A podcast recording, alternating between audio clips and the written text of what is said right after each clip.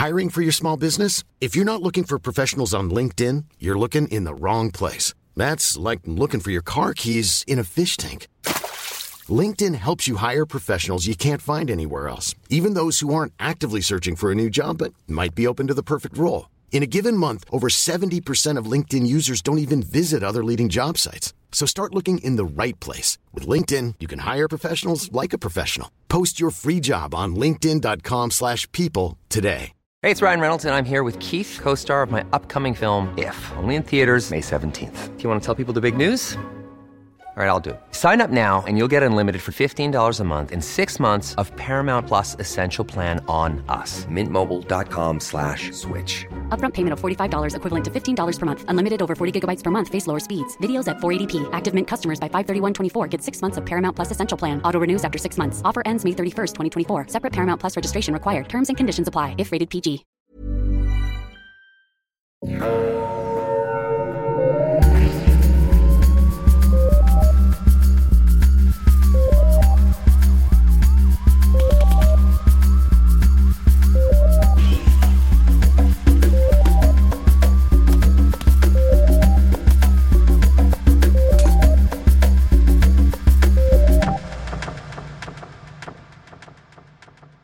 Bonjour tout le monde. Ici Pierre Boideau et vous écoutez Un peu de crime dans ton café. Ta, ta, ta. Je suis sûre que vous alliez m'interrompre. Pourquoi vous me laissez continuer? Bon, bonjour, bienvenue à Un peu de crime dans ton café. Je m'appelle Catherine, je suis votre animatrice. Et je suis avec Audrey. Comment ça va, Audrey? Ça va, ça va. Et toi, comment ça va, Pierre Bruno? ça, va très, ça va très bien, merci beaucoup. Et nous avons aussi une autre invitée spéciale, Megan, qui nous accompagne, car je crois que nous parlons de complotisme. Exact. Yeah, bonjour Pierre. C'est sa spécialité de Megan. oh non. je vais éduquer maintenant. C'est ta spécialité maintenant. T'es es notre spécialiste du complotisme. C'est chroniqueuse euh, sur le complotisme. C'est l'heure de la chronique complot. Oh! pas de chronique, je suis juste là pour écouter. Là. Je me suis juste, euh, je me suis invitée. Ah, je suis bien contente parce que j'avais oublié de le faire pendant la vidéo, mais maintenant je peux dire euh, ici Pierre Bruno, TVA, à Boréal. Et voilà. J'avais oublié, j'avais oublié comment ça se finissait le téléjournal. Bon, ok, fait que nous sommes, nous ne sommes pas le téléjournal de TVA. Ne changez pas de poste ici, un peu de crime dans ton café. Alors aujourd'hui, nous allons parler de complotisme. Exactement. De médicaments. de comment avoir des belles jambes. Exactement. C'est trois choses qui vont ensemble. Avec l'été qui s'en vient, ça va nous prendre des belles jambes. Ah, ça ah, nous prend... ah. Ouais! Oh. Ah! ah, ah, ah Pour faire tourner les regards. Ah, ça, c'est important. Alors, vous pouvez aussi ne pas avoir des belles jambes puis les retoucher avec un filtre Instagram, mais ça, c'est une autre affaire. En tout cas. bon. Anyway, moi, je pense que toutes les jambes sont des belles jambes. C'est comme toutes les, toutes les, Mm-hmm. toutes les bodies sont des beach bodies. Exactement. Donc, avant de parler de ça, nous allons parler de quelque chose de triste, qui est le fait que quelqu'un nous a recommandé un café. Je l'ai acheté, il est excellent. Puis là, on retrouve plus le message qui nous recommandait le café. Désolée. Donc, je vous recommande aujourd'hui un café de la compagnie Espresso Mali.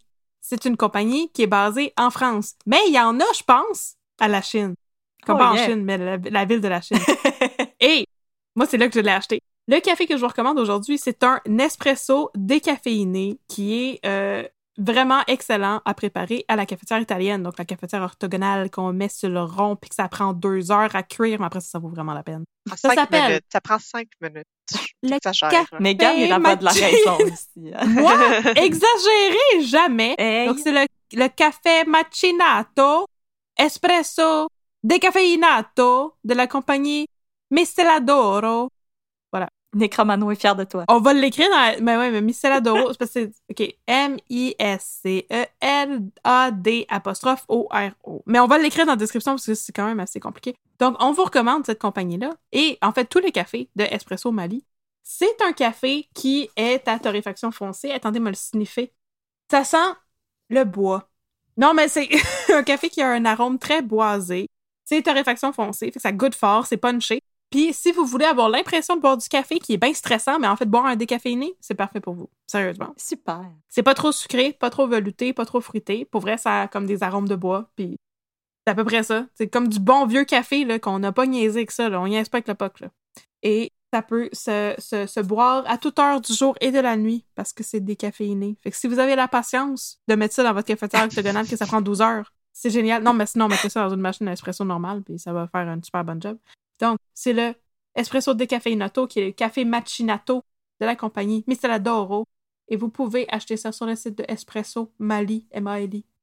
Donc, merci beaucoup à la personne qui nous a recommandé ça et dont j'ai perdu le message parce que mes skills organisationnels ne sont plus ce qu'ils étaient, je pense. Réécris-nous! Manifestez-vous! Donc, voilà. Pendant que je bois mon café macchiato, de quoi qu'on parle aujourd'hui? Alors, aujourd'hui, comme tu l'as si bien dit, on va parler de complot, de médecine alternative et de chansons. Oh! Alors, je vais vous parler de Bernard Lachance, ce complotiste qui niait l'existence du sida et qui a fini par décéder du sida comme la pire ironie ever. Et je vais aussi vous parler de Guylaine Lanctot, la médecin déchue aux idées euh, franchement très peu orthodoxes. Très intéressant. Est-ce qu'on a le droit de dire que Bernard Lachance était un complotiste? Question. Megan, experte.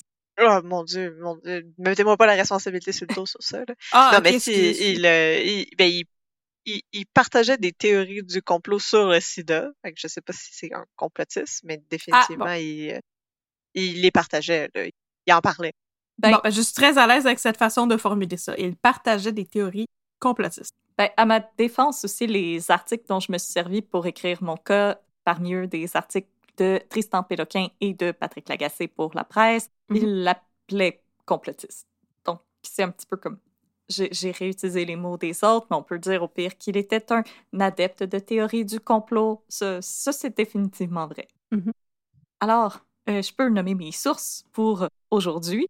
Tout d'abord, j'ai un épisode de, de Enquête intitulé Une doctrine dangereuse. C'est un épisode qui a été réalisé par Brigitte Noël, Laurence Mathieu Léger et Michael Dietkins pour Radio-Canada. Mhm. Un autre reportage de Radio-Canada intitulé Les derniers jours de Bernard Lachance, encore une fois par Brigitte Noël et Emmanuel Marchand.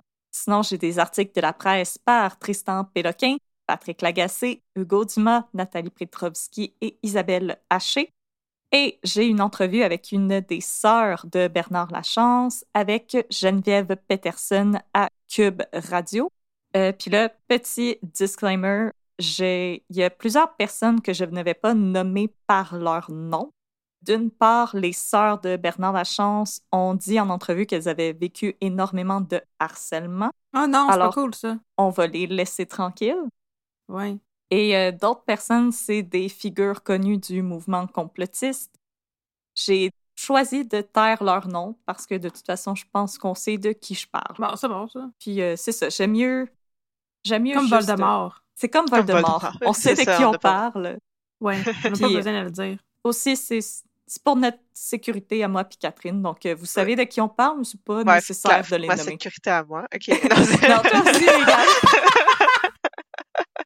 Non, mais euh, ce que j'allais dire, c'est que c'est aussi des gens qui ont une forte présence médiatique, puis on veut pas nécessairement leur en donner plus non plus. Non, il y en a en masse. Ben non, ben non, c'est ça. Alors, si vous êtes prête, euh, je vais mettre un peu de, de faits divers et de théories du complot dans votre café Oui. et je vais vous inviter à retourner avec moi dans le temps. Nous allons retourner au 5 mai 2009 sur le plateau de son célèbre talk show. L'animatrice américaine Oprah Winfrey invite son public à applaudir son prochain invité, un jeune chanteur québécois du nom de Bernard Lachance. Bernard Lachance. Bernard Lachance! si ce nom ne vous dit rien, c'est normal. En effet, le ténor, alors âgé de 34 ans, a un parcours assez atypique. Exit les agents, les boîtes de prod, les bars à chansons, Star Academy. Non! Bernard Lachance, c'est un self-made man de l'industrie musicale qui, à défaut de posséder la voix de Pavarotti, Mario Pelcha ou même de Pierre Lapointe, il possède un talent tout autre, celui de se vendre. Ancien étudiant Quand même bon, quand même non Quand négligeable. même, c'est un bon talent aussi. Ah ouais. Ancien, ancien étudiant en musique au Conservatoire de Québec, Bernard Lachance a d'abord tenté de se faire découvrir en glissant son démo dans les publics-sacs qu'il distribuait dans sa ville natale de Montmagny, à Québec. Plus tard, il fait la tournée des centres commerciaux du Québec pour tenter de vendre ses disques, selon ses propres mots, entre le Zellers et le Dolorama. C'est très glamour. Le, le Zeller. Zellers avec un téléviseur gratuit. Gratuit. Et le Gratuit. Mais j'ai pas catché, mais c'est ça. C'est comme euh, avant quand on avait des jeux de- d'ordinateur, des CD-ROM dans nos boîtes de céréales. yes. Le centre C'est d'atelier là que j'avais tous mes jeux d'ordi. Ben c'est ça. T'as pas demandé à avoir 25 copies de Monopoly, mais t'en as. voilà. Et Clou. Ben, pour, pour être bien honnête, là, moi, j'ai brûlé mon CD-ROM de Clou que j'avais trouvé dans Mais une- c'était le fun. Pour une vrai. c'était tout J'avais animé. vraiment ça. Ben oui, tu vas jouer tout seul aussi quand t'as pas d'amis. Ouais. Moi, je jouais à Pajama Sam, mais je pense que Ah! je suis seule à connaître ce jeu. Oh mon dieu, vous connaissez ça? ça? Pyjama Sam! Pajama Sam, c'était mon C'était tellement aussi ça, là, je l'ai. Moi, j'aimais l'autobus magique avec les planètes. Oh. oui. Mais je pense pas qu'on l'avait eu dans Je une boîte de céréales. Non, moi, j'avais celui sous l'océan. OK. On dérape déjà. les, jeux, les jeux de notre ensemble. Et puis, c'est en 1997 qu'il va utiliser pour la première fois sa technique de vente de billets qui va lui permettre plus tard de visiter le plateau du Oprah Winfrey Show.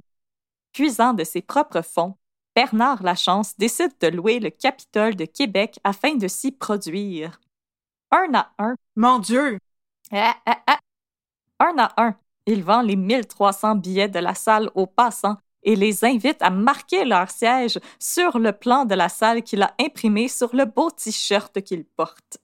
C'est devant le Capitole que la chance va sourire pour la première fois à la chance lorsque celui-ci va tenter de vendre des billets à Ève-Marie Lortie, sans savoir que celle-ci était alors journaliste à TVA. Oh! Ben. Mon dieu, c'est un beau hasard. Impressionnée par l'histoire assez atypique du chanteur, elle va lui offrir sa première couverture médiatique qui va lui permettre d'écouler les billets de la célèbre salle. La chance va tenter à nouveau l'expérience quelques années plus tard, et c'est en 2003 qu'il va s'offrir le Centre Bell à Montréal. Ben voyons donc. Ça doit coûter tellement cher. Mais c'est quoi, ses, ses parents étaient riches? Qu'est-ce qui se passait? Je sais pas, il y a, il y a- il y a peut-être une, Où est-ce qu'il avait trouvé cet une argent-là? banque qui a fait un prêt. Il gagnait Mais- à la loterie. Je trouve ça bien beau, là, comme son parcours atypique et tout ça. Mais je veux dire, euh, tout ce qu'il a fait, c'est comme faire du porte-à-porte pour vendre ses CD, dans le fond, là. Je veux dire, euh, il y a déjà du monde qui sont venus vendre des CD à la maison de mes parents à Candiac, puis ils ont pas loué le. Centre là. Il payait Hustle. Je, je, je, je vois, je vois pas en... Je ne comprends pas en quoi c'est si impressionnant que Je- ça. il, a, il a- il a rempli Sandbell. Ben, parce qu'il l'avait acheté avant, puis après, il l'a Ben, en fait, c'est que ça doit être, tu sais, euh, il peut avoir plusieurs dispositions de Sandbell, là, fait que j'imagine qu'ils ont mis la disposition un petit peu plus petite, là, celle où est-ce qu'il est coupé de moitié, Ah puis ouais. euh, la demi. la demi. la- le demi-centre belle. Ben voyons euh, il, était pas sur la patinoire. Non, non, mais je veux dire, comme avant ça, quand que, euh, quand que Eve-Marie Lortie était comme, ah, c'est super impressionnant, m'a t'aider à vendre des billets pour le Capitole. ça devait être un slow Pourquoi? news day. Ok, bon, oui, ça doit. C'était un autre, un autre monde. T'as pas passé grand-chose Alors, euh, encore une fois, le chanteur va s'installer sur le trottoir en face de la célèbre salle, billet à la main et vêtu d'un t-shirt sur lequel est imprimé le plan de l'imposante salle. Malgré le Ouais. risque de faire faillite, Bernard Lachance va réussir son pari risqué et parvenir à vendre 4332 billets. Mon Dieu, c'est beaucoup pareil. Ok, non, euh, ouais, je lève mon chapeau. C'est beaucoup de monde. Ouais, je retire ce que je disais avant, là. Quand même le fun. Au lendemain du concert, une chroniqueuse culturelle dont je ne suis pas parvenue à retrouver le nom a déclaré à la radio que l'histoire de Bernard Lachance n'est pas sans rappeler le fameux American Dream et que s'il employait la même technique de vente à New York, il serait sans doute invité au Late Show ou à Regis and Kelly. Et tabarnak. Hey, Le summum de la gloire, Regis and on Kelly. veut tout ou on veut rien. Oui. Et cette déclaration, elle ne va pas tomber dans l'oreille d'un sourd. Aussitôt, la chance met le cap sur la grosse pomme pour vendre ses disques sur Times Square à un rythme de deux fois par mois. Quand il ne vend pas ses disques, Bernard Lachance tente de perfectionner son anglais en visionnant l'intégrale des dix saisons de Friends. Selon Lachance, Il Ah. a visionné les 236 épisodes au moins cinq fois. Ah, Il y a des gens sur Internet qui diraient Pump those Ouais. numbers. Those are rookie Those are numbers. rookie numbers, my friend. Il avait pas le goût de switcher à Seinfeld à un moment donné. Non, Friends. Mais avoir écouté Friends cinq fois, je trouve pas que c'est si impressionnant que ça. Non, c'est ça. Je je sais pas pourquoi, je suis comme underwhelmed par tout ce qui se passe jusqu'à date. Il me semble que j'ai écouté The Office plus, plus de fois que ça. Je pense Mhm. que nous autres aussi, chacun. Ouais, hein. Euh, alors, il a écouté les 236 épisodes au moins cinq fois chacun pour se préparer à son exode chez nos voisins du Sud. T'as préparé à parler comme euh, David Schwimmer? Pour dire euh, Joey doesn't share food. non, c'est ça. We were on a break. Tout, tout son vocabulaire, c'est Ouais. juste des quotes de Friends. Il, était prêt. c'est ça, c'est un Puis il précurseur. allait, il allait ouais. comme louer là, une salle, là, puis il allait chanter Smelly cat, Smelly cat, Smell des cats. What une are they feeding you? Décrit comme une personne intense par ses sœurs lors de l'épisode d'enquête, Bernard y vise gros. Il désire louer Mhm. le mythique Radio City Hall. Oh my god, Ah. ok. Malheureusement, les propriétaires de la salle, qui possèdent aussi le non moins célèbre Madison Square Garden, se Mhm. révèlent être des maudits haters et, lui vont, et ils vont lui dire que c'est un projet un petit peu trop ambitieux. hein. Il a, il a- il a mis la crainte à Ah, c'est 11, ça. on va la ramener à 4. tu sais. Hmm. C'est ça, wow, les moteurs. Alors, ouais.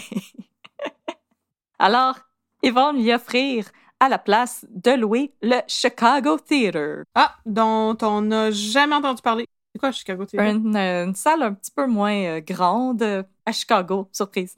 Mais c'est No pas aussi impressionnant que le, Ça porte bien son nom. le Radio City Hall ou le Madison Square Garden.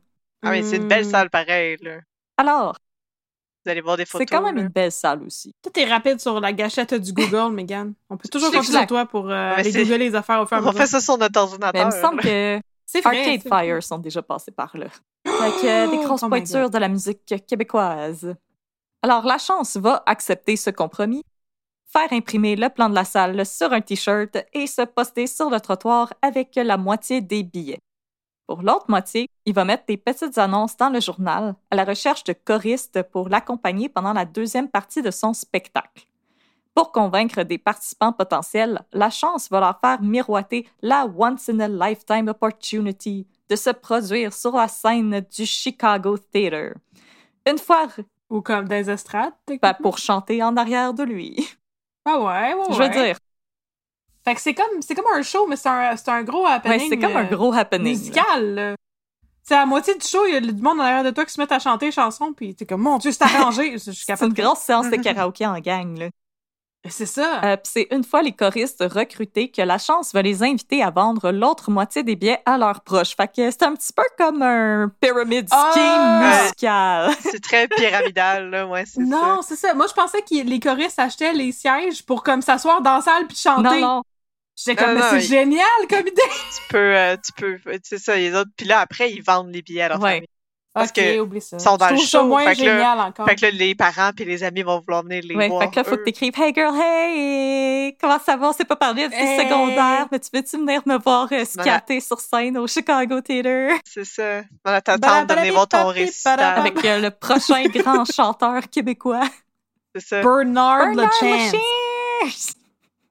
Il s'était-tu trouvé un nom d'artiste par hasard pour aller se produire au C'est stage? Parce que, ok, resté bon. Bernard Lachance! Regardez Bernard Lachance. Je suis pas, je suis pas convaincue. Ok. Il aurait dû devenir euh, Bernie Locke.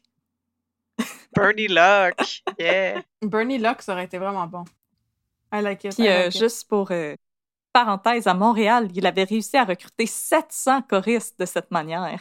700! Ben j'avoue, Pour tu un show, venir chanter sur la scène avec du Centre 4000. Bell? Il y a 4000 personnes qui ont acheté des billets et il y a 700 choristes. Ouais. Fait que ce jour-là, Mais sont où tes 700 choristes? arrière Ça de fait lui. pas sa scène? Ben oui, on dort. Dans un stade de baseball. là, Ouais. petits, euh, des estrades, là, fait que des empiles. Ils ont fait une grosse pyramide humaine. Mais tu sais, je veux juste dire là, que c'est bien beau être un self-made man, là, mais s'il y avait eu un impresario, son impresario, il aurait probablement dit se trouver un nom d'artiste. ouais, c'est ça, son branding C'est était à pas... ça que ça euh, sert. C'est ça. Euh, la chance, il va aussi compter sur euh, la plateforme de visionnement YouTube pour faire mousser ses ventes. Ah, Non. pas ça. C'est une petite application, là, c'est pas très connu. Euh, sur son compte, il va publier un vidéo où il va supplier la célèbre animatrice Oprah Winfrey de l'inviter à son talk show. Sa Million Dollar Story. La chance, elle y croit. En entrevue avec la presse, Bernard Lachance va se comparer avec un autre success story récent pour cette époque-là, le triomphe du film Slumdog Millionaire aux Oscars. Je m'en allais dire Susan Boyle. mais Ça aurait eu plus rapport, selon Oui. moi, mais Ah! Moi, ça aurait eu bien C'était rapport. en même temps, c'était en 2008, non? euh, là, on est rendu en Mais là- 2009. Ben, c'est ça, mais c'était avant lui. C'est c'est dans ce coin-là. attends, est-ce qu'il est qu'il dit que lui, il est comme le protagoniste de Slumdog Non. Millionnaire ou qu'il est comme Danny Boyle qui a fait Slumdog Je Millionnaire? vais vous citer euh, Bernard Ah, Lachance. Aux Oscars, le producteur de Slumdog Millionaire a dit On n'avait pas l'argent qu'on voulait pour ce film-là, mais regardez le film qu'on a fait. Mais là, le, flaw- le, le défaut dans la logique de Bernard Lachance, c'est qu'il y a de l'air de juste tasser sur le côté le fait que le film il avait quand même été réalisé par Danny Boyle, qui était, ça, à j'allais Il l'époque- avait du actual talent. qui était déjà à l'époque très respecté pour euh, Trainspotting et 28 Days Later. Ben oui, Et- c'est ça. C'était pas un tenu dans rue. Et qu'il y avait pour acteurs non. principaux l'hyper talentueux Dev Patel, qui était Mhm. déjà connu à l'époque pour son rôle dans la série britannique Skins, Ah oui. et. Anil Kapoor, qui est une légende du cinéma Bollywood. Fait il y avait personne qui était tout nu dans la rue, finalement. Non, Non, c'est ça. Peut-être qu'il n'y avait, pas- peut-être qu'il y avait pas de budget, mais en même temps, il y avait tout le reste. Il n'y avait pas de budget, mais on s'entend qu'il y avait une vision et énormément de talent. Mhm. Il aurait dû se comparer au projet Blair à la place. Il me semble que ça aurait été une bien meilleure Oui. Ou à Susan Boyle. Boyle. Ou à Susan Boyle, exactement. Mais bon, on va arrêter de faire nos haters, là, parce que le 24 avril 2009, la journaliste Gail King va surprendre Bernard Lachance en pleine vente de billets en face du Chicago Theatre. Après avoir visionné son vidéo YouTube, la collaboratrice et BFF de la mythique Oprah Winfrey va inviter en bonne et due forme Bernard Lachance à venir chanter à son émission.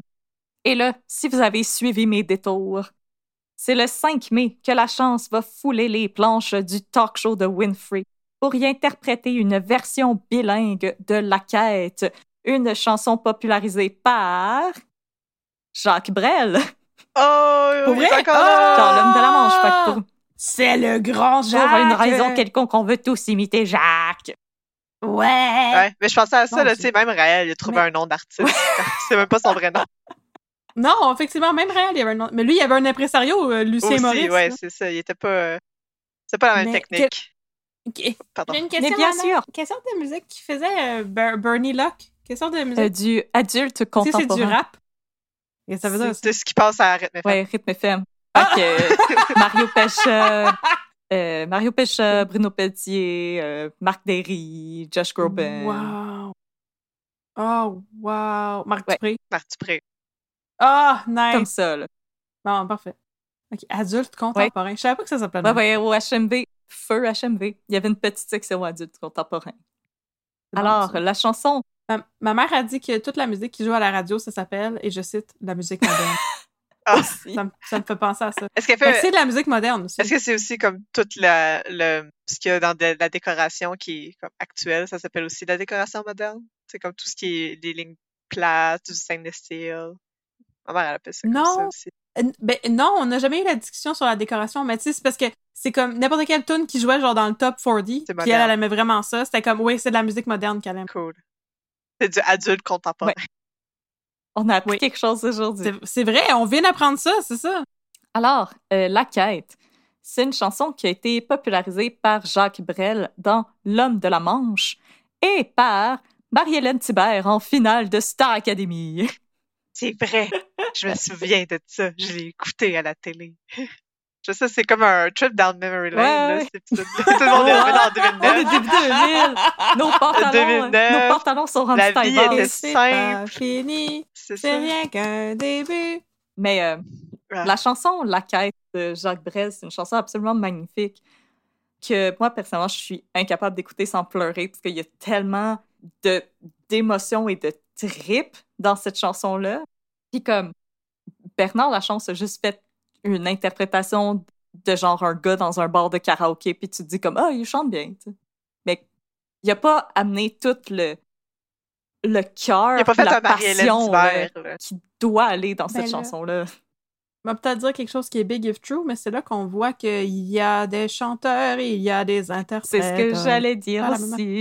Chanter puis interpréter, c'est pas la même chose. Non, comme, c'est parce que c'est là aussi qu'on voit justement que c'est pas juste de bien chanter la chanson, c'est de mettre tout ce que t'as dedans, toute l'émotion qui est supposée aller avec le texte, la passion. C'est tellement Mhm. plus. Mm. Fait que voilà. Ouais, sinon, on ferait juste chanter par la voix robotique de TikTok. Là, Oh mon c'est dieu, ça c'est tellement creepy cette Oui. voix-là, j'aime pas ça. J'aime tellement ça. ça. Il devrait faire des disques chantés par des AI. Non! Moi, j'écouterais ça. que ça non, moi, je, s'en trouve- vient, là. je serais, je serais curieuse, je serais curieuse. Moi, je serais C'est sûr qu'il y en a déjà.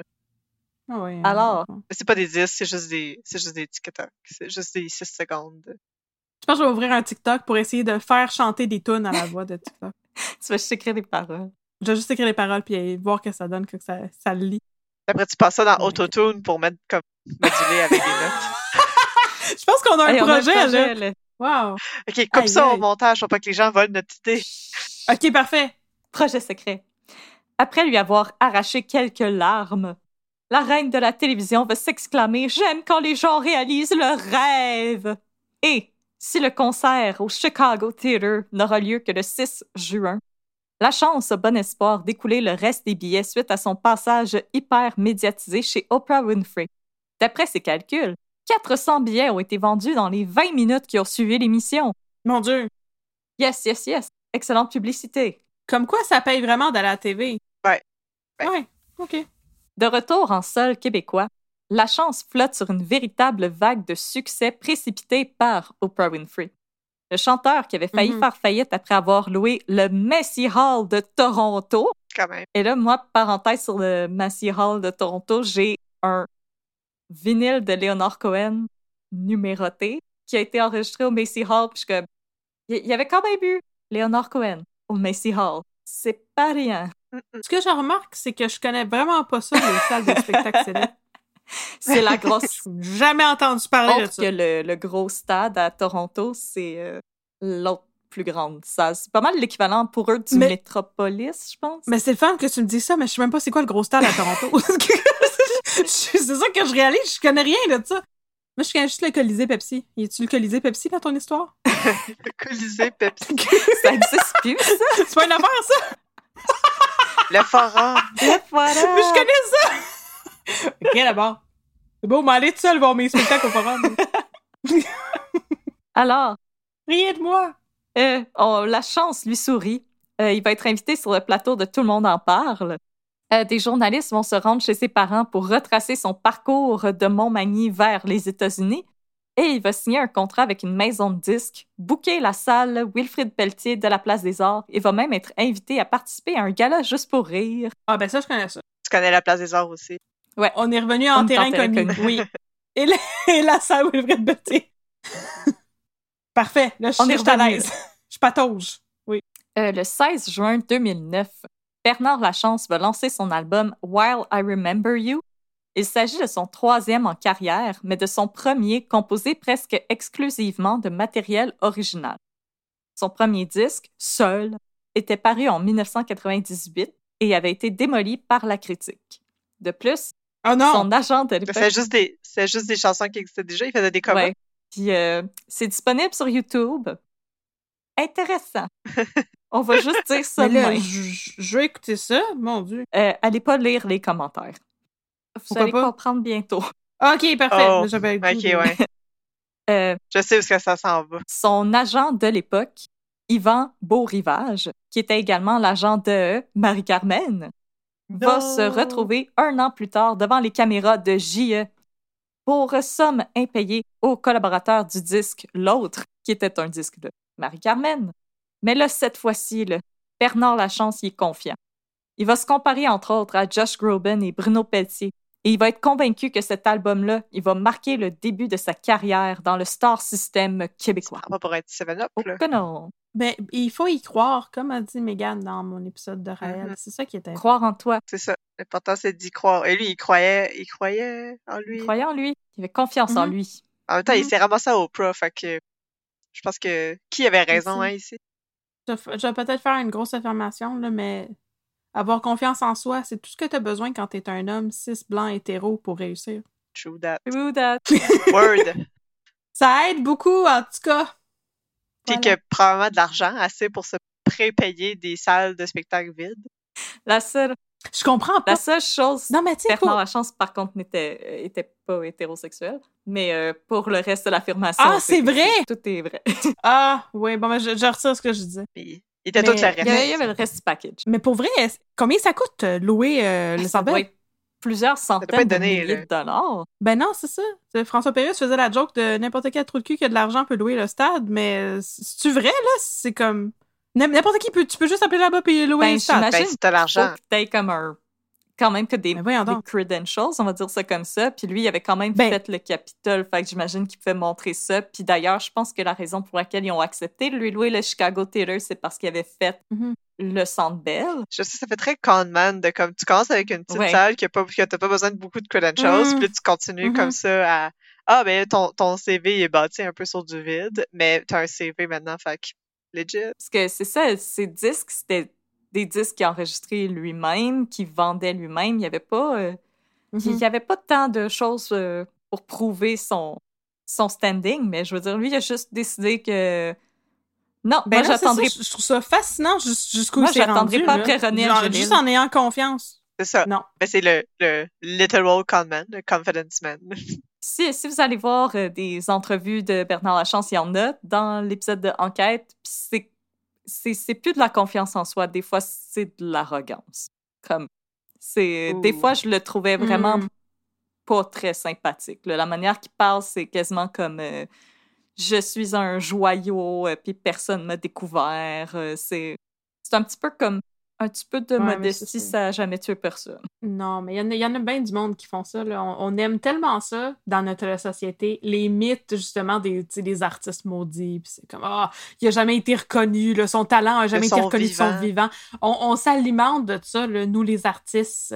Fait qu'on croit que ça se peut pour nous aussi, mais la plupart du Ben, monde. c'est ça, puis je répète, comme Bernard Lachance, c'était un, c'était un bon interprète, mais comme, on peut pas le comparer à genre un Jean-Pierre Ferland qui chante avec ses émotions, une Céline Mhm. Dion que sa voix casse dans ses notes tellement qu'elle y va avec toute son, toute sa passion, comme, il se compare pas à ces gens-là, Mhm. mais pas du tout, là. Comme je vous dis, c'est un c'était quelqu'un qui passerait Mhm. dans une soirée karaoké puis que ça serait comme un moment agréable, mais rien de plus. Puis en plus, C'est-tu quelqu'un qui va monopoliser le micro pour comme chanter genre Belzébuth des colocs, puis là ça dure comme 10 minutes, puis on est comme Mon non, Dieu, lui, il va monopoliser le micro pour chanter le temps de cathédrale de Bruno Pelletier. Oh non! Puis en plus, si tu vas pour la catégorie adulte contemporain, justement, mais c'est des, des artistes qui ont des fanbases tellement fidèles. Tu sais, moi, je me rappelle, là, quand je travaillais dans un magasin de disques, là, quand Sylvain Cossette, il sortait son 70s 1, 2, 3, 4, 8 millions, là, les portes ouvraient, puis il y avait au moins 10 personnes qui étaient là juste pour ça, là. Comme pour, Mhm. même si hein, c'était les covers les plus édulcorés que j'ai jamais entendus, là, qui fait... Il fait les notes pareil, pareil, pareil. Là. Je veux dire, si t'as le disque de Queen chez vous présentement, t'as le disque Sylvain Cossette 70s, là. Pour Oh, vrai? il chante pareil, savais pas pareil, ça! pareil, pareil, là. Je savais pas que je possédais le le disque de Sylvain Cossette. Surprise! Ou encore pire, il fait des Ah, covers de fun. Pink Floyd, mais sans la rage de Pink Floyd dans The Wall.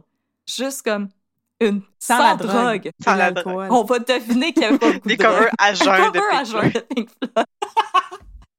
Ça, ça perd son petit euh, Ça perd- Ça, ça perd son edge un peu, là. Ça manque de saveur un petit peu. Ok. là. Mais C'est comme faire du Elton John, mais pas apporter un costume funky. Là. Ça, Puis, euh, ça- Catherine, pareil. je sais que c'est chanson préférée d'Elton John, euh, le cover de Rocketman de Sylvain Cossette, là. Oh! tu peux Je le skipper. Je crois ne le l'avoir jamais entendu. Ah, pas vrai? Ben, c'est... Tu vas l'écouter, tu vas être persuadé que c'est Elton John, puis en vrai, tu vas te rendre compte que c'est Sylvain Cossette. Parce qu'il Hmm. il fait juste imiter Elton John. Et là, je sens que je suis en train de faire pogner les nerfs à du monde, fait que je vais arrêter de... Ouf. Je vais Ah, arrêter de de C'est une grosse tangente, là. Je on commente beaucoup sur la vie musicale de Bernard Lachance. Je sais pas si c'est. Ouais, on va embarquer dans le- le complot. J'aimerais du- aussi mentionner aussi que des fois, il y a des artistes qui ont poussé euh, longtemps là, avant d'avoir leur big break. Euh, Sylvain Cossette, justement, avant, il était dans un groupe de hair, euh, de, de glam rock. Fait que voilà. Non, il n'y a rien de mal à ça, mais il a essayé comme ça. Ah, ça. N'a a pas fonctionné, puis il s'est réinventé Ben, en chanteur euh, un peu plus comme auteur, compositeur, interprète. En français. Mais il n'y a rien de mal non plus à, à- à vendre ton CD Non, non. en faisant du porte-à-porte. là. Fait quoi Non. qu'aujourd'hui, ça ne se fait COVID. plus vraiment, mais c'est ça. Il n'y a rien de mal à ça Non, non, il n'y a rien de mal, juste comme. Voilà, la différence entre les interprètes puis les chanteurs. Puis je trouve que Bernard Lachance, des fois, il, il est arrogant plus que d'autres choses. Ce qui m'amène à vous dire que, malheureusement, cette fois-ci, Bernard Lachance, il va échouer son pari. Sa carrière musicale, elle va s'affairer n'être qu'un simple feu de paille, comme la chanson Feu de paille par Annie Majormat, dont la carrière a également été un feu de paille. Oh mon Dieu! hey, c'est pour dire, moi, je pensais que c'était Ariane Moffat. Annie Majormat, qui a eu trois succès. C'est la guerre, Feu de paille Quand et Ma folie de sa mère. Ben, c'est mieux que Ah, toutes ma les One folie Wonders. de sa folie mère. de Oh, sa mère. Mais ça, c'est le fun, c'est quand, justement, tu sais que c'est un bon One Hit Wonder, quand que tu sais même pas c'est de qui, tu penses que c'est de quelqu'un d'autre, puis c'est pas cette personne-là Ça- pantoute, ça part ça, mal. c'est le fun.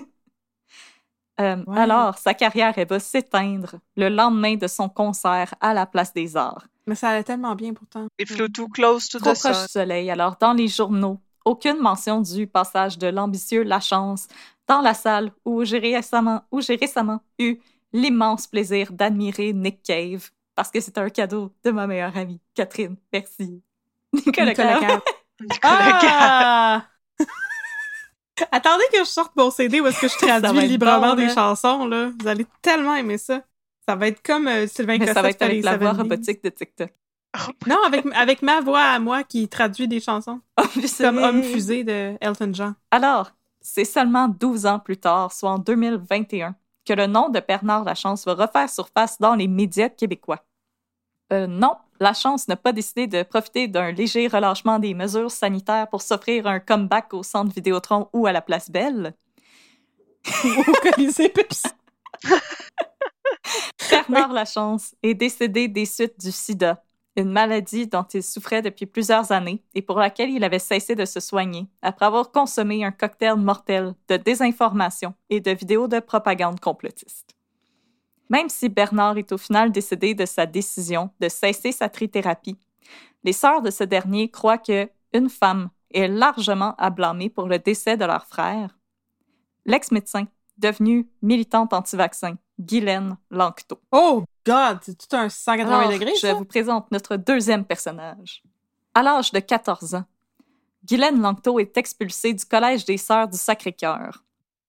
Celle-ci affirme cependant avoir provoqué cette expulsion parce qu'elle s'y ennuyait profondément.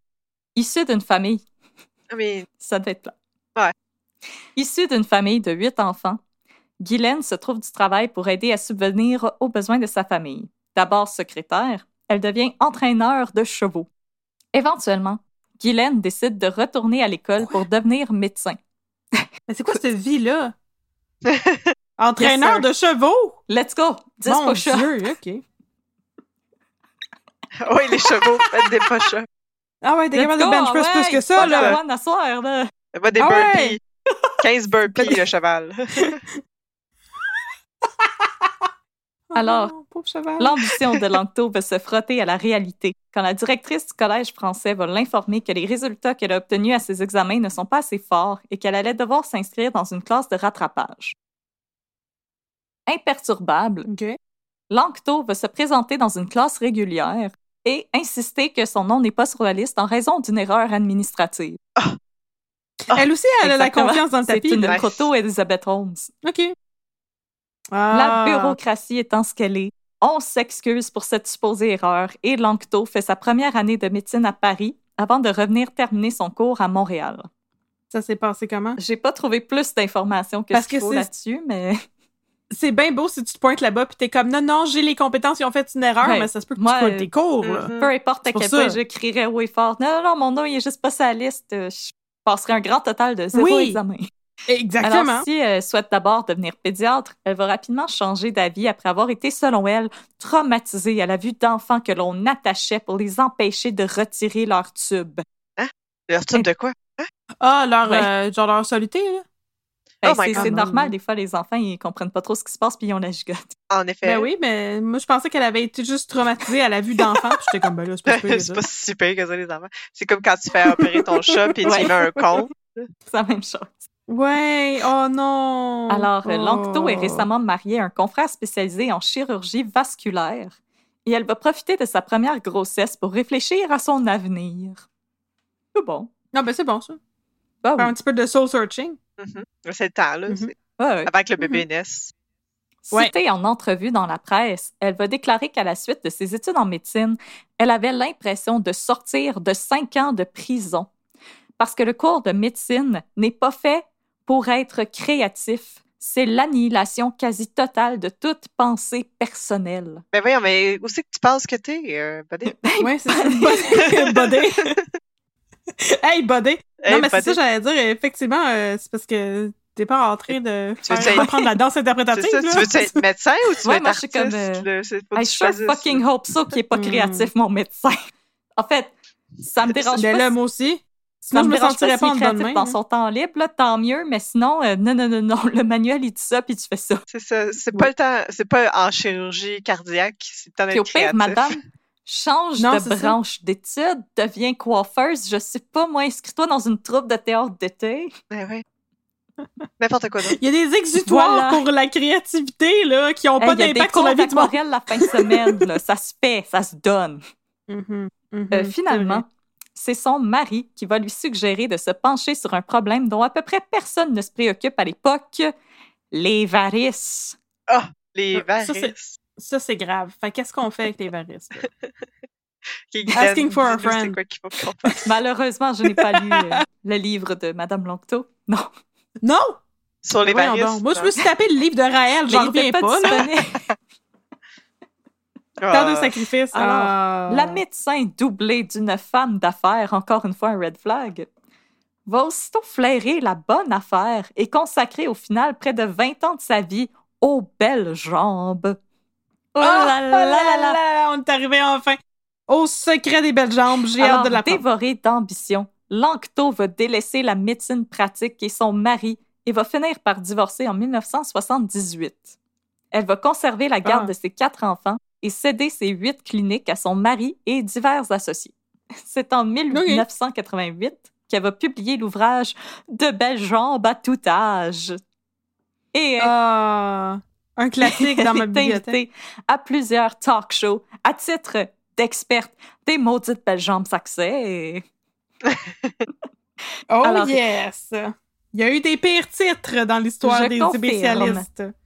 Mhm. Elle va même ouvrir des cliniques spécialisées en jambes à Montréal, Toronto, C'est en Floride et à Laval. les, c'est exotique. la, Et le la- Jésus. toutes, euh, les, les hotspots pour les belles jambes. Là.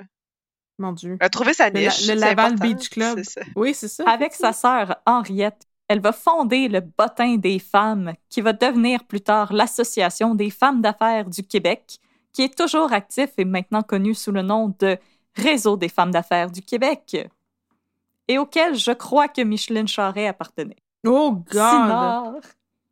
T'as-tu des exemples de personnes, de personnalités positives dans cette, Je pense que. association-là ou? Non, mais je pense que ma. Je sais, peut-être couper ça au montage parce que je suis pas certaine, là, mais je pense que ma, ma grand-mère a participé à, à l'organisation de ça au début, quand ça a Hein? commencé, ouais, ouais, le réseau je des veux femmes dire, d'affaires c'est pas mal comme Ben- entreprise en tant que telle, c'est. Manteau qui a comme Non, une grosse craque dans le plafond. C'est juste un hasard que tu nous as parlé de deux personnes qui appartenaient à ça. c'est juste un hasard que les deux ont des Mhm. grosses craques dans le plafond. Alors, toujours désireuse de se perfectionner à titre de phlébologue, Lanctot vogue. Oui, ça s'appelle un Ah, phlébologue pour des les phlébites. C'est ça, je me disais comme ça existe pas un médecin c'est des jambes. c'est- Oui, ça existe. Ça existe. Des phlébologues. Lanctot va voguer de plus en plus vers la médecine alternative, les plantes médicinales, les guérisseurs, la télépathie, et elle va se mettre à imaginer un concept de santé illimitée. Selon ce concept, Hein? tout mal physique serait lié à un mal de nature psychique. Si on est malade, c'est parce qu'on a une mauvaise attitude. Hein? Bad vibes. Mhm, Je la cite. mhm. Il est possible d'améliorer sa santé à l'infini et même de connaître l'immortalité. La Hein? maladie est une occasion de déceler un malaise de l'âme et d'évoluer comme humain. Nous sommes responsables de notre Ben maladie et avons fait en sorte qu'elle arrive. Ben Va non, répéter voyons ça à donc. quelqu'un qui vient de se faire diagnostiquer un cancer. I dare you.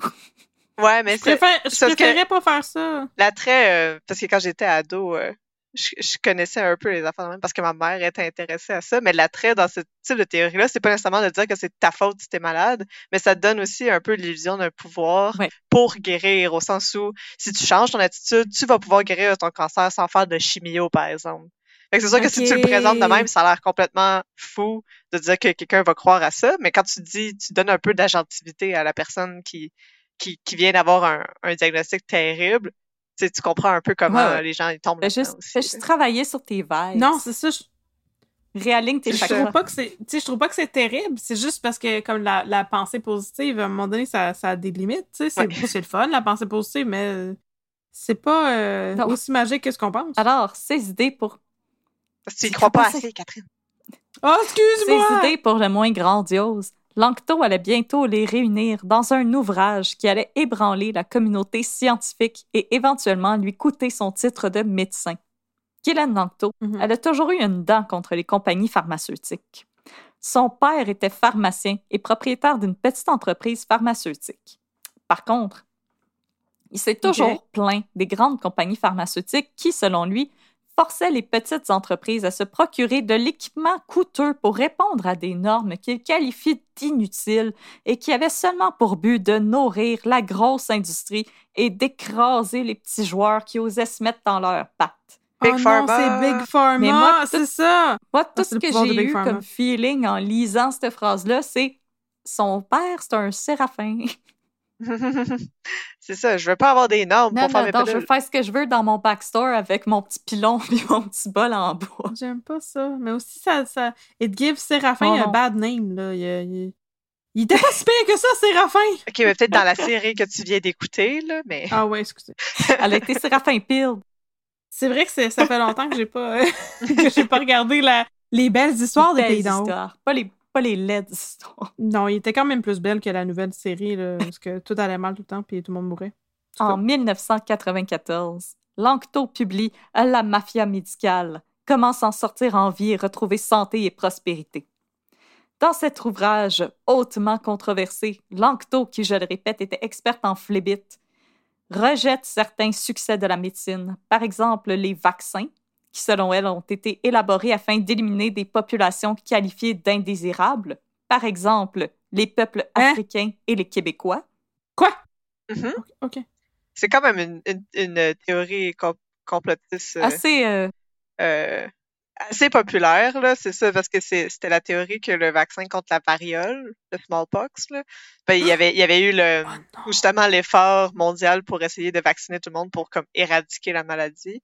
Mais c'est à peu près au même moment que le Ouais. sida a commencé à, à ressortir dans les communautés. Fait que là, ils pensaient justement que les vaccins contre la variole donnaient le sida aux gens ou ce genre de choses-là. là. Donc, c'était comme une espèce de tentative de vaccination massive euh, pour éradiquer les personnes en Afrique. par Puis au exemple. Québec, c'était à cause de la vague de vaccination contre la méningite au début des années 90.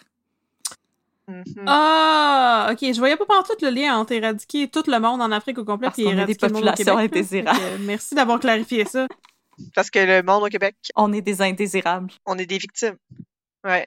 Ah, ok. Ben, c'est ça, mais je pense que c'est c'est une théorie qui est assez récurrente puis qui revient à chaque fois qu'il y a un nouveau vaccin Ouais. ou il y a quelque chose. Tu sais, une- avec le- la COVID. Alarm bells. ça fait aussi ça, là, de, ils disaient que ça allait changer notre ADN pour nous transformer en, en reptile ou quelque chose, là. Ou nous donner la marque du démon. Ah non, mais je, je pense pas que c'est possible de changer ton ADN une fois qu'il est comme euh, fait.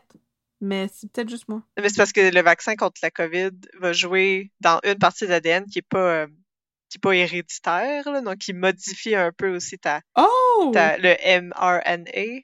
Je sais pas c'est quoi en Mm. français, là? Fait que c'est comme une nouvelle, Mhm. un nouveau type de vaccin au sens où il t'injecte pas la maladie, mais version synthétique qui vient comme provoquer une réaction immunitaire sans qu'il t'injecte la maladie.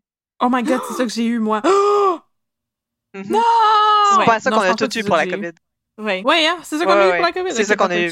Le, le Moderna et Pfizer, ils faisaient ça. Oh my god! Non! Fait que tu vas devenir, soit t'as le, le Mark of the Beast, la marque du démon, puis tu Ouais. n'iras pas au paradis, ou tu vas Mhm. devenir un reptile, dépendamment quelle théorie à laquelle t'adhères. Choose your fate. Je vais y réfléchir. Je vais vous donner ma réponse à la fin de l'épisode. T'as choisi démon ou reptile? Démon ou reptile? Alors, Hmm. elle va aussi postuler l'existence d'une conspiration du milieu médical, industriel, universitaire et des gouvernements pour entretenir et même provoquer des maladies comme le sida et le cancer, dans le but de vendre des soins de santé qu'elle qualifie de délibérément inefficaces. Toujours selon elle, on aurait découvert un remède au cancer il y a longtemps de ça, mais la communauté médicale l'aurait caché afin de continuer à vendre d'autres remèdes Mhm. inefficaces et de s'enrichir. Ouais, ça, j'avais déjà entendu cette théorie. Big Pharma, Rapidement, Encore? le livre est dénoncé par l'ensemble de la communauté scientifique qui hurle à l'incompétence crasse, l'ignorance et vont jusqu'à taxer Lanctot de mauvaise foi, puisqu'elle admet elle-même en ouverture de l'ouvrage ne pas avoir lu la majorité des ouvrages auxquels elle s'est référée pour produire ses théories. Oh my god! En littérature, ça passerait pas, ça. Mais voyons donc! Mais non, ça, mais ça prend du front autour de la tête pour en plus le dire lu, dans ton intro. c'est ça. Bon, là, je connais rien, là, mais écoutez-moi. Je suis une experte. Mais c'est c'est quand Ah, même ouais, assez récurrent dans les, tu dans les groupes complotistes de dire j'ai pas lu le texte officiel parce que le texte officiel nous ment, tu sais, nous ment volontairement. C'est comme de refuser Mm. la, le discours mainstream. Puis il faut que tu Ouais. comme fier de ça aussi parce que c'est ce de, de discours un peu plus grassroots au sens où t'as juste sorti Ouais, je ça de avec tes fesses, gars. puis Je vais avec tu mon gut. dans un livre. Mon gut feeling me dit que Assroot. En entrevue avec Enquête, Marguerite Dupré, qui travaillait alors comme adjointe du syndic pour le Collège des médecins, déclare Un des propos que je trouvais le plus insultant était à l'égard des femmes qui ont le cancer du sein. Elle affirmait que le cancer du sein était une maladie de la pensée et qu'on se guérit par des pensées positives. Il faut bien ne pas connaître le courage des Hein? femmes qui ont eu le cancer du sein pour tenir de tels propos. Oh non, c'est Et interviewé par la presse au moment de la publication de la mafia médicale, le pédiatre et professeur Hiring for your small business? If you're not looking for professionals on LinkedIn, you're looking in the wrong place. That's like looking for your car keys in a fish tank. LinkedIn helps you hire professionals you can't find anywhere else, even those who aren't actively searching for a new job but might be open to the perfect role. In a given month, over 70% of LinkedIn users don't even visit other leading job sites. So start looking in the right place. With LinkedIn, you can hire professionals like a professional. Post your free job on linkedin.com/people slash people today. À l'UDM, Jean-François Chicoine, déclare que l'ouvrage est à la fois immoral et criminel. Qu'elle incite les gens à se détourner des vaccins, c'est épouvantable. Toute sa carrière, elle l'a passé à soigner des varices. A-t-elle seulement vu un enfant mourir d'une de ces terribles maladies? Sur le plan scientifique, ces théories relèvent du délire pur et simple. Et parce que tout est disponible sur Internet, voici quelques perles de sagesse qu'on peut retrouver dans la mafia médicale. En raison de la Mhm. vaccination, des enfants naîtront avec des queues de souris et du poil de lapin. Oh La vaccination fait Oh non. exploser le sida silencieux. La vaccination engendre la violence et le crime. Vaccin. C'est quoi le sida silencieux? Ça doit être Ok. pas le, Ouais, le VIH. VIH. Fait que là, quand on a le vaccin, le- ça se développe en sida. Ah! Hmm, Vacciner, c'est violer.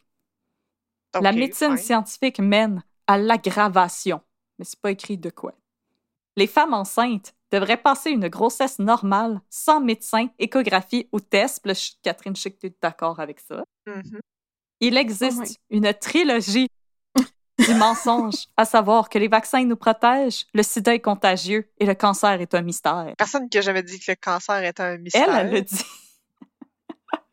Ah, ok. En entre... Elle Euh, nous a dit c'est un que- mystère. que quelqu'un avait dit quoi? ça. Oui, c'est oui. Elle n'a pas lu le livre, C'est un fait que c'est mystère, ça j'ai pour pas lu elle, le c'est un livre. mystère. Mais En entrevue avec la presse suite Ouais. à la sortie de son livre, Langto déclare qu'elle se croit désormais en danger de mort pour s'être attaquée à un système, une mafia qui n'admet pas les contestations. Or, Langto n'était pas en danger de mort, pas en tout, mais elle était en danger tout autre, celui d'être radiée par le Collège des médecins. En 1995, Langto doit faire face à un comité disciplinaire suite à une plainte déposée suivant la publication de la mafia médicale. Lors de l'audience, on questionne les méthodes de Langto ainsi que sa bibliographie, qui compte très peu d'ouvrages scientifiques et beaucoup de pamphlets et textes d'opinion.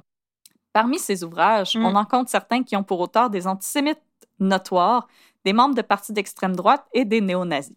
Dans la mafia, Mon Dieu, antisémite notoire. C'est-tu pas assez pas le fun comme étiquette à porter, ça? alors, Tabarnouche. Dans la mafia médicale, Langto cite ses sources et fournit même à ses Wow. lecteurs la démarche à suivre pour se procurer ces ouvrages controversés, parfois même interdits de distribution. Questionné sur ses Mhm. sources, Langto demeure imperturbable et affirme C'est pas de ma faute si ce sont les gens d'extrême droite qui ont en leur possession les meilleures informations. Oh non! Oh non! Je sais pas quoi répondre à ça. C'est juste une Je- claque en arrière de la tête. Appelée à témoigner, Ah. Marguerite Dupré, que j'ai citée plus tôt, affirme que les écrits de Langto peuvent se comparer à ceux de Luc Jouret, membre fondateur de la secte de l'Ordre du Temple solaire. Elle cite notamment des références à la Mon force Dieu. créatrice de l'amour ou la multiplication intempestive des actes chirurgicaux. Invité à commenter, Langto se contente de répliquer Ça ne me touche pas. Ce qui compte, c'est que je sois bien avec ma conscience. Je constate que ce que je dis dérange et quand on se sent menacé, on frappe. Dupré va aussi ajouter que si Langto ne croit pas en la médecine scientifique, elle devrait cesser d'utiliser son titre de médecin pour se donner de la crédibilité servant à faire mousser la vente de son livre. Ouais, Je suis pas mal d'accord avec ça, effectivement. Pour sa part, Langto va tenter de faire appel à des personnes qui affirment sans preuve quelconque avoir vécu ou connaître quelqu'un qui a vécu de graves séquelles suite à un vaccin. Tous ces témoignages vont être rejetés car non fondés. Ensuite, Langto va faire appel à Vera Schneider, euh, Scheibner, pardon, détentrice d'un doctorat en sciences naturelles, plus précisément en géologie et en paléontologie, donc les dinosaures, pour que celle-ci parle d'une recherche qu'elle a menée sur le rythme de la respiration des nouveau-nés. La docteure soutient qu'il existe un lien entre le phénomène de mort subite du nourrisson et le vaccin contre la diphtérie, le tétanos et la coqueluche, même si sa propre recherche à elle ne prouvait pas ça pas en tout. Puis, triste, en ça. 1996, coup de théâtre. Au beau milieu de son propre témoignage devant le comité disciplinaire, Guylaine Langto annonce, son dé- euh, annonce sa démission alors qu'elle tentait de présenter une preuve vidéo, encore une fois jugée non pertinente par le comité. Fait que je sais pas moi, un sketch de RBO. Je, pens- je pensais que t'allais dire qu'elle allait annoncer son décès. Oh non, ça, ça s'en vient. Ah, ok, ok, Elle- ok, excusez. Ouais, fait que là, elle, elle a annoncé quelque chose, puis après, elle a fait jouer un sketch Elle d'RBO. déclare Devant une telle fermeture d'esprit, je prends la décision d'arrêter mon témoignage, et ce, avant de se déclarer médecin libre, qui se voue Eh, à la vie Dieu! plutôt qu'au pouvoir, à l'argent et au prestige. Oh Sur ces belles paroles, le président du comité de discipline rappelle toutefois à Langto que l'audition, ben, elle va continuer même si elle n'est pas là. Et en entrevue avec la presse, Langto affirme qu'elle compte tout de même continuer son travail de médecin. Quand on lui souligne qu'elle va perdre le droit de prescrire, elle hausse les épaules. Je ne crois pas aux pilules de toute façon. Il y a tellement de plantes pour soigner. Et qu'elle ne s'inquiète pas pour les poursuites éventuelles parce qu'elle s'est déclarée médecin libre. Essayez pas ça à la maison. Non, I je suis comme. euh, Declare bankruptcy! Ouais, c'est ça. Je déclare Que médecin je libre. suis hors de toutes vos autorités. En 1997, à la surprise de personne, le comité de discipline du Collège Mhm. des médecins déclare Guylaine Langto coupable d'avoir trompé le public avec ses prises de position contre la vaccination. Dans un document de 37 pages disponible en ligne, le comité donne entièrement raison au Collège des médecins en soutenant que les affirmations de Langto ne se fondaient sur aucune donnée scientifique et minaient la confiance du public envers la vaccination. En plus de perdre son Mm. titre et d'être radié, Langto est condamné à payer 20 000 pour régler une partie des frais encourus pendant le procès ayant mené à sa radiation. Nice. J'aime ça quand Comme- ils font ça. Quand dans les jugements, ils Ouais. te forcent à payer des frais euh, afférents Mhm. à la cour. là. C'est comme t'as fait perdre- poursuites. Ça je fait sais. per- perdre du temps puis des a ressources fait à tout le perdre monde. Maintenant, énormément oui. de temps et de ressources. Ça a duré trois ans. Puis d'habitude, ça dure une, C'est ça. une couple de mois à peine. là. Alors, euh, Lanctot va refuser de payer parce que sa conscience lui dit de ne pas servir un système de maladie. Non! Suite à sa radiation, Mon Lanctot Dieu. décide d'aller complètement off the grid. Et en plus de refuser de payer le Collège des médecins, elle refuse de payer ses impôts. Ce qui va la mener en 2008 à purger une peine de deux mois en prison pour ne pas avoir produit de déclaration de revenus. En 2009, elle est de retour devant les tribunaux pour la même raison. Et elle se revendique désormais citoyenne souveraine. Elle renie les institutions financières et refuse Oh de non! participer au processus Oh non! judiciaire puisqu'elle ne s'identifie plus comme Guylaine Oh Lanctot. non. Selon elle, elle n'a jamais admis que c'était elle qui devait payer de l'impôt et qu'il existe deux Guylaine Lanctot, l'être humain et l'autre, une création du gouvernement, une corporation qui doit payer de l'impôt. Ainsi, c'est l'autre qui est condamné à la cour et pour s'assurer de ne plus avoir à payer ses impôts, Lanctot remet au juge un avis de décès pour Guylaine Lanctot. L'Eglanto, la possession Exactement. du gouvernement. Parce que l'être humain Voilà. est encore. et qui va comme suit. Prenez avis de la mort de la citoyenne Marie-Éva Sophie Guylaine Lanctot, fille légitime de Fernand de Saint-Pierre et Jean Lanctot, née à Montréal le 28 juin 1941. De ses restes émerge Guy, un être souverain qui prend son envol vers l'immortalité. La défunte laisse dans le deuil sa sœur siamoise. Pleurent également avec elle Guy? le gouvernement du Québec, le gouvernement du Canada et la Couronne, corporation privée qui regrette la perte d'une esclave docile et rentable. Mais là, les filles, Hmm. voulez-vous savoir pourquoi qu'elle veut se surnommer Guy? Oui! Ok. C'est à cause de Guy Lafleur. Je t'a- je t'avertis, tu vas crier de rire, Catherine. Guy, Guy Nantel. Guylaine Lanctot a décidé de se faire appeler Guy afin d'abandonner le lemme de son nom parce qu'elle n'est pas un mouton.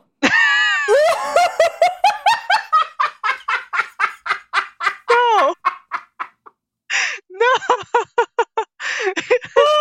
oh, wow! OK, c'est, c'est créatif. Mais Elle- ça elle voulait, s'invente pas, ça! voyons!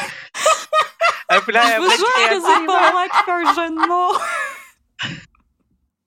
Je jure sur ma mère. Je pleure. C'est la seule chose que j'admirais, ce chevaux-là. Ah. Wow! Je l'avais dit que tu serais pas déçu. Oh, ça peut faire des boum boum boum, là! Aïe! aïe. Tabarnouche! Alors, Hey, non, mais attends, ça prend tellement d'imagination. Pouvez-vous imaginer si ce monde-là, il mettait ça comme Je à sais. bon escient, là, au Mais lieu non, de faire ça? Ça n'a pas de bon sens. Ben voyons donc, on aurait tellement une société incroyable si toute cette créativité-là puis cette imagination-là était, elle était comme channel dans Positif. quelque chose de, de, de, de pertinent puis de positif, c'est ça? Vous voulez juste de s'appeler Guy parce que tu vas enlever le laine de ton nom. hey, je- Oh, quand j'ai wow. trouvé cette information-là, là, il a fallu que je sorte dehors. Parce que je, vais, je vais aller prendre un respect. Oh my god! Alors, la médecin déchue se consacre Mais- désormais aux ateliers pour lesquels ses adeptes déboursent entre 120 et 600 dollars, au cours desquels elle encourage ces derniers à suivre ses traces en leur prodiguant des conseils pour se cacher du fisc et leur recommande de rompre avec les banques et de travailler au noir. Au cours de ces conférences, elle se prononce également sur le VIH, qui serait, selon elle, la plus grande imposture du siècle. De retour à Bernard Lachance, qui avait été diagnostiqué séropositif en 2009. Ah. C'est par l'entremise de ces ateliers que Bernard Lachance est, en- est éventuellement entré en contact avec Guylaine Lanctot. Selon les sœurs de Lachance, celui-ci n'aurait jamais accepté son diagnostic et, serait, et se serait lentement enfoncé dans diverses théories du complot pour chercher à expliquer ce qui lui arrivait vraiment. C'est après être tombé en 2017 sur une théorie qui affirmait que le sida n'était qu'une invention de l'industrie pharmaceutique servant à amasser des profits. Je cite une des sœurs de Lachance. Le VIH, il ne l'a pas pris. Ça a créé quelque chose en lui qui fait qu'il a voulu que ce ne soit pas vrai. Il cherchait pour valider ses idées de faux virus quelqu'un en qui il avait confiance. Lanctot, avec son parcours en médecine, lui a inspiré confiance. En quête de validation, Bernard est entré en contact avec Lanctot.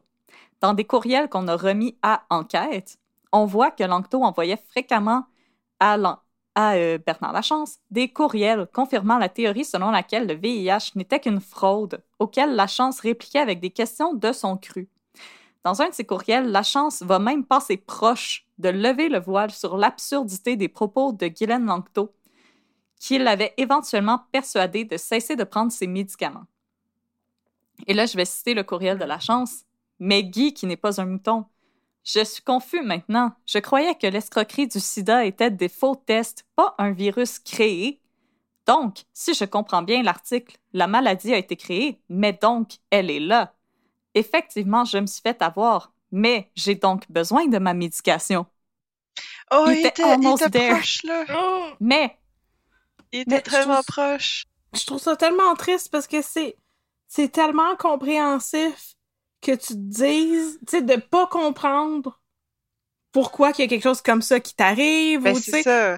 Mais je comprends pas comment tu te rends de ça à, tu sais, tu googles, là, comme, qu'est-ce que c'est le sida? Puis là, tu vas avoir comme plein de pages de bonne information qui disent toutes la même chose, mais toi, tu fouilles pour trouver une autre affaire qui va dire Ben, tu, ce que toi, tu crois, tu sais. tu t'arrêtes. Non, mais c'est pas juste ça. Tu t'arrêtes sur la page qui dit que, comme, qu'est-ce qui t'arrive si c'est pas en train de t'arriver pour de vrai? Parce que peut-être toutes les autres pages, Ouais. c'est déprimant, de savoir que tu viens d'être diagnostiqué séropositif, là. Fait que là, Ben oui, ils mais disent juste, il va falloir que tu prennes ta médication, puis après, euh, quand tu vas développer le sida, il va falloir que tu fasses attention parce que tu vas être immunosupprimé. Puis là, tu tombes sur la page d'une Oh. madame qui se dit médecin, qui dit ah Ouais, ben non vrai, mais dans le fond c'est pas vrai, t'es pas ça pour de vrai, c'est une conspiration du gouvernement ou peu importe ou de- des compagnies pharmaceutiques là. C'est c'est sûr qu'à un moment donné tu vas accrocher quand t'es dans une période de tu t'essaies de faire un deuil mais t'es dans la période de déni là, ça te ça te Oh, hook c'est- très tellement... non, non, facilement là. Oui, oui, oui, oui, c'est tu sais, je tellement peux même pas imaginer c'est quoi avoir un diagnostic de maladie aussi gros. Ça fait peur. C'est Je comprends dévastateur, ça, un cancer, un sida, c'est tellement gros comme annonce, c'est un choc. Fait que je compatis, c'est juste la direction dans laquelle il a été, puis de voir dans ses courriels qu'il a failli revenir. Mais non parce que c'est- Mhm. c'est pas un tweet là, tu sais clairement Non, il, non. il- il est très intelligent puis il sait qu'est-ce qu'il fait puis là il arrive puis il était Non, non, c'est une disclose, il était personne très proche, puis- intelligente, mais malheureusement qui a été dans la mauvaise direction. C'est super triste. Mhm. Puis je veux dire, c'est parfaitement normal qu'il cherchait Ouais. à comprendre ce qui lui arrivait. Il s'est juste ramassé dans les mains des mauvaises personnes. Mais aussitôt, Guylaine Langto va s'efforcer d'écarter les soucis de la chance et lui dire que le VIH a été créé en laboratoire, mais qu'il ne donne pas le sida. Le sida n'est pas une maladie, mais un syndrome que l'on rencontre dans de nombreuses maladies. Tu as toutes ces informations en main. Bon voyage et dors tranquille. Et elle va également inviter la chance à relire La mafia médicale. Bon Ouais, voyage et dors tranquille. C'est donc bien sinistre. Oui, je sais. On a un nouvel animateur. C'est Pépé, c'est le cinquième animateur. C'est bébé. Bon, Non. Fait que bébé, il a pas aimé ça. J'ai parlé fort puis il a fait le saut. Alors, Ah. Bernard Lachance ne va jamais reprendre ses médicaments.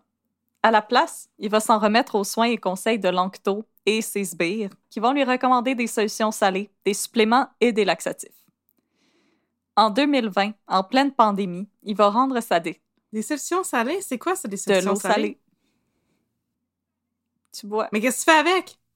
Ben oui, donc. Voilà. Fais-toi des pierres au rein. Ça va passer le sida. En 2020, en pleine Oh! pandémie, la chance va rendre sa décision de cesser la trithérapie publique en publiant une vidéo sur la plateforme de visionnement YouTube intitulée Lettre ouverte à mon médecin, où il s'adresse à son médecin, Régent Thomas, et lui expliquer les raisons qui l'ont poussé à cesser de prendre sa trithérapie. Il va déclarer que le sida n'existe pas et que les premières victimes du sida sont décédées d'abus d'opioïdes et d'un mode de vie d'excès. Ensuite, il explique que la Oh. trithérapie coûte près de 120 000 aux contribuables qui payent la note pour enrichir Big Pharma. Selon lui, personne n'oserait rouspéter sur le prix qu'il en coûte pour garder des personnes en vie, et il parle aussi des tentatives de censure dont ont été victimes des whistleblowers. Grâce à cette sortie, C'est qui les whistleblowers? Guylaine Langto, elle a perdu son titre. Un gros Ah! pichou. Gros Grâce à cette sortie, Bernard Lachance se retrouve à nouveau sous le feu des projecteurs, mais un feu tout à fait différent, celui des discours haineux, de la propagande et du complotisme.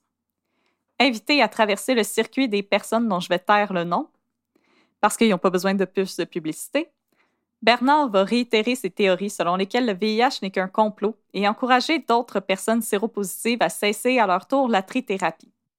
Dans un article de Patrick Lagacé pour La Presse, on apprend que celui-ci s'est entretenu avec un ami de Bernard Lachance qui souhaitait produire un documentaire sur la folle épopée que celui-ci avait traversée en 2009. Rapidement, cet ami s'est aperçu que la chance n'était pas du tout intéressée à discuter de son ancienne carrière de chanteur et souhaitait plutôt faire du documentaire un véhicule pour dénoncer l'imposture du VIH et Big Pharma. Éventuellement, le documentariste a décidé de tirer la plug sur le projet. Ouais. Si tu veux pas non plus euh, te, te faire utiliser en tant que documentariste pour ça. Ben non, c'est ça. C'est toi qui es censé euh, choisir ton, ton éditorial, là, puis ton Alors, en angle. 2020, la chance va à nouveau tenter un coup d'éclat quand il va se faire inviter sur le plateau virtuel de l'émission de Denis Lévesque pour être interrogé sur les liens à faire entre l'épidémie de VIH et la pandémie en cours. Oh Oui, non, pas Denis Lévesque. C'était mon, mon imitation de Appréciation de Denis Lévesque. Plein d'invités C'est spéciaux. Et, et les deux sonnent similaires un petit peu. C'est Denis Lévesque qui parle plus Mais vite. là, dès qu'il lui cède la parole, la chance va déclarer sur, sur un ton à la fois moqueur et méprisant qu'il a trompé le recherchiste de l'évêque en offrant une fausse pré-entrevue et il va se dépêcher d'enchaîner avec ses propos sur le supposé mensonge de la trithérapie. Ben non, oh mon Dieu, le monde devait capoter en régie.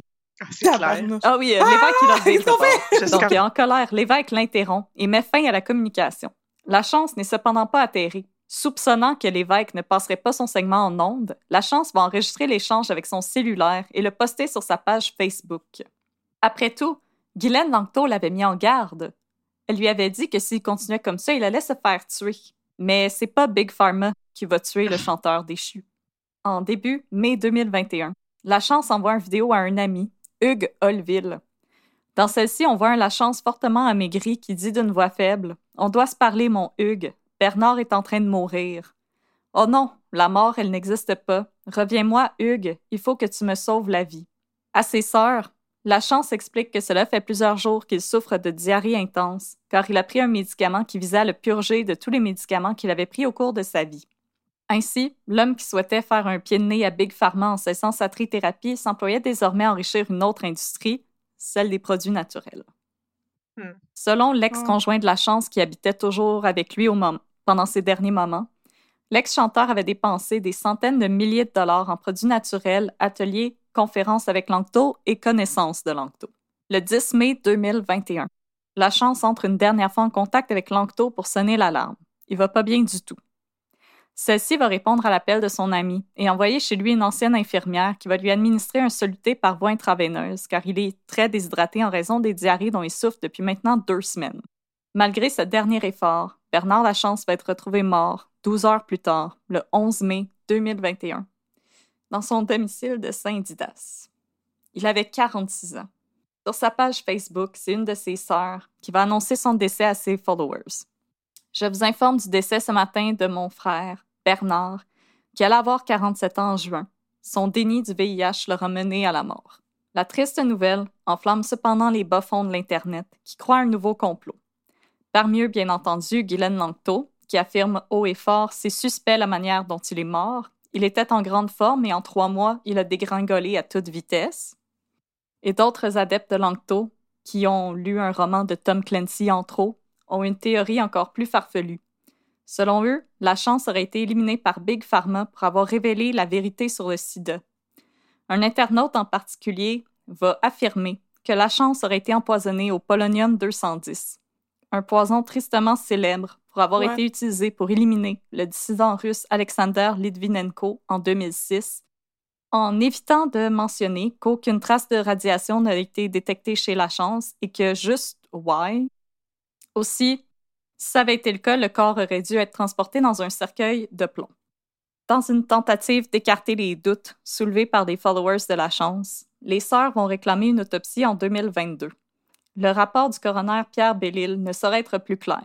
Aucune trace de lutte ou de violence n'a été observée sur le corps de la chance. Celui-ci est décédé d'une septicémie bactérienne en lien à une infection au VIH.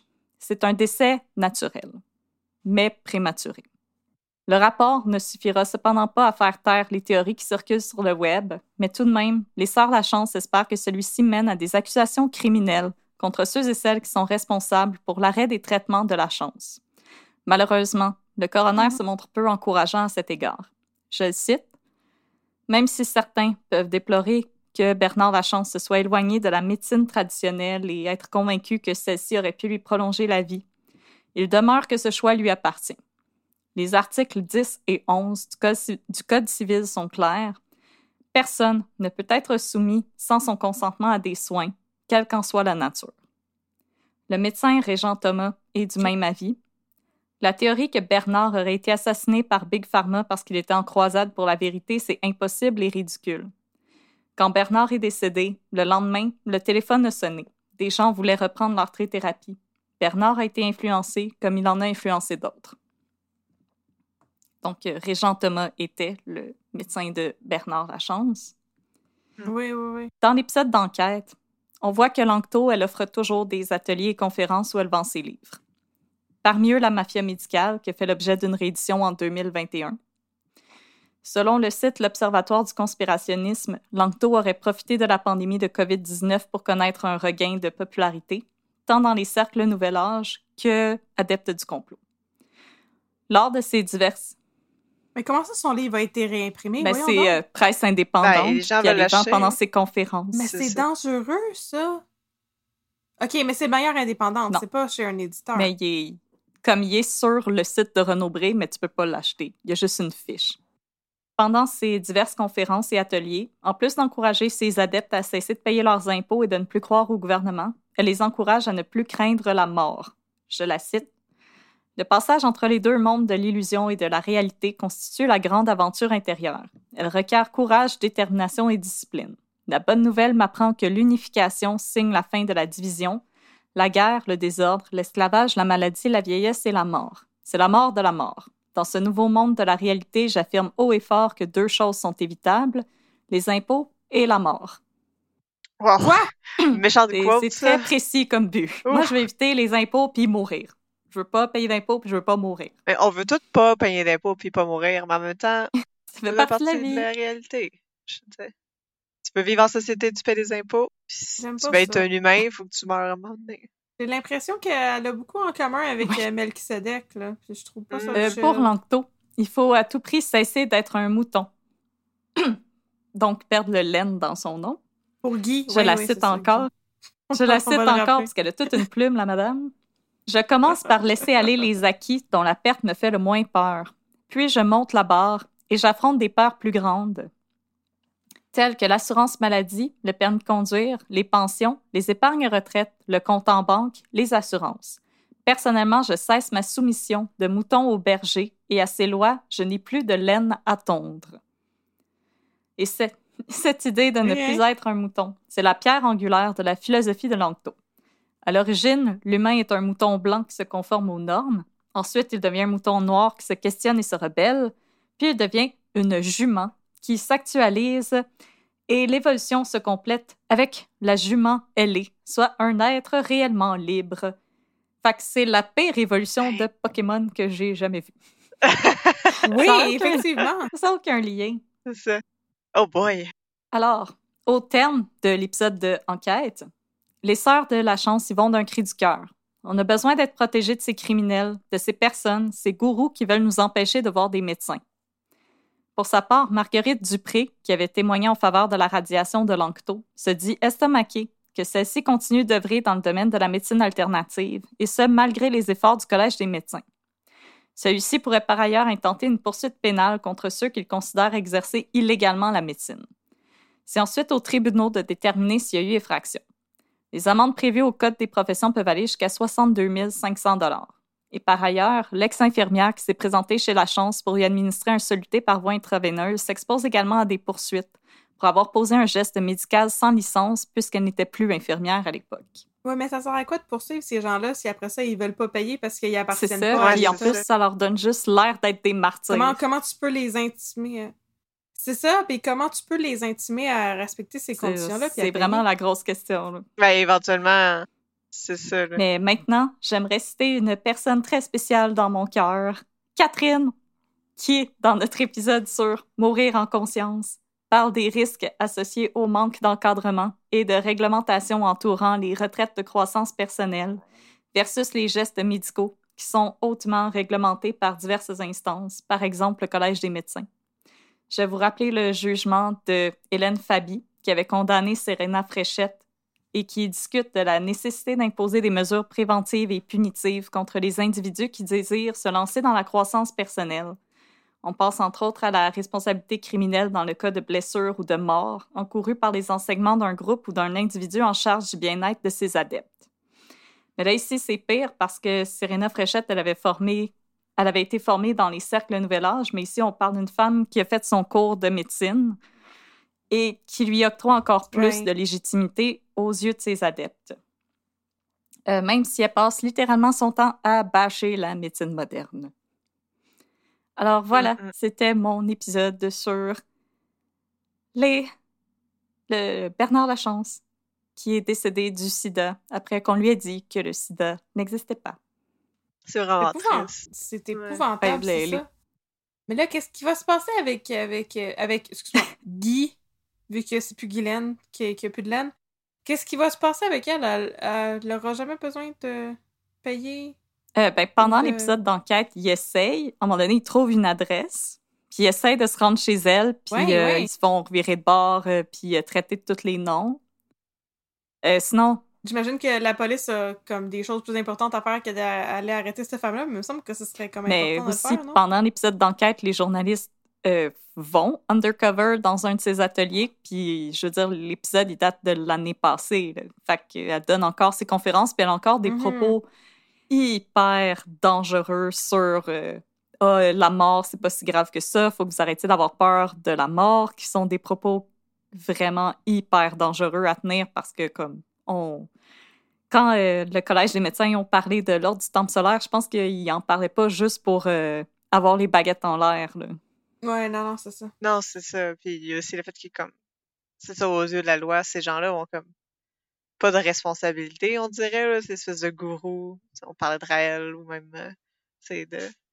S'ils ont des discours où ils, ils, partagent des discours qui sont qui peuvent être dangereux pour la santé des gens, ils, comme on n'a rien pour les les empêcher de faire ça parce qu'il n'y a, pas, a pas de règlement. Ils ont le droit de dire, c'est la liberté d'expression. Fait qu'ils ont le droit de dire ces choses-là. Puis ils sont un peu en dehors d'une certaine responsabilité, à moins que les gens décident de poursuivre au civil ou quelque chose. Mm-hmm. Mais même là, quand tu poursuis au civil, c'est pas au criminel. C'est pas pareil. Tout ce que tu peux essayer d'avoir, c'est des amendes ou de l'argent. Puis même ces gens-là, ils veulent pas payer. Fait Non, puis le Collège des médecins aussi, présentement, est un petit peu euh, coincé parce que, en tant que tel, elle prescrit pas des médicaments, elle recommande des thérapies. Fait c'est comme tout sur les mots, c'est tout sur le statut, parce qu'elle dit comme non, non, non, je suis pas médecin, euh, je suis euh, guide spirituel. Alors, mm-hmm. c'est vraiment un domaine qui demande énormément de prudence, puis quand on tient des propos comme ah, il faut arrêter d'avoir peur de la mort, il faut se délester de, de, de nos possessions physiques, puis nanana, mais c'est pas ouvertement un discours qui encourage un passage à l'acte. Fait que ça non plus, on peut pas sévir. Mais éventuellement, c'est des red flags, puis malheureusement, la responsabilité revient aux individus de, de se prévenir de ça, parce que... Non, puis même, on dirait que j'ai comme de la mise c'est un gros poids qui est mis sur les individus. Oui, c'est ça, c'est ça. Je déplace euh, personnellement. Même. Ouais. Est-ce qu'on peut vraiment considérer que c'est une secte? Parce que c'est pas un groupe organisé en tant que tel, c'est plus des adeptes. Je. Je sais mm-hmm. pas, c'était lourd, mais euh, suite à l'épisode de Megan sur QAnon, on a eu des messages de gens qui nous ont dit qu'il y avait des gens dans leur famille qui commençaient à s'approcher du trou du lapin, puis que ça les a aidés d'entendre nos épisodes. Donc, je me suis dit que peut-être encore des épisodes un peu là-dessus, ça pouvait éclairer euh, certains et certaines. On n'est pas. Euh, surtout que c'est c'est l'histoire de, de Guylaine c'est quelque chose qui est très proche de nous parce que c'est ça, comme je disais tantôt, quand j'étais ado, ma mère était bien, bien là-dedans, là, dans les trucs de médecine alternative, puis de spiritualité, puis comme ça m'intéressait aussi par curiosité de juste, c'est toute l'affaire de euh, ta maladie est causée par tes bad vibes. c'est quelque chose que j'ai entendu souvent de comme certaines maladies sont associées à certains événements traumatiques ou certains stress, ce qui est pas comme complètement déconnecté de la réalité, au sens où tu sais, Ouais, le ouais. stress, on sait qu'il est pour beaucoup sur le développement de certaines certaines maladies, là.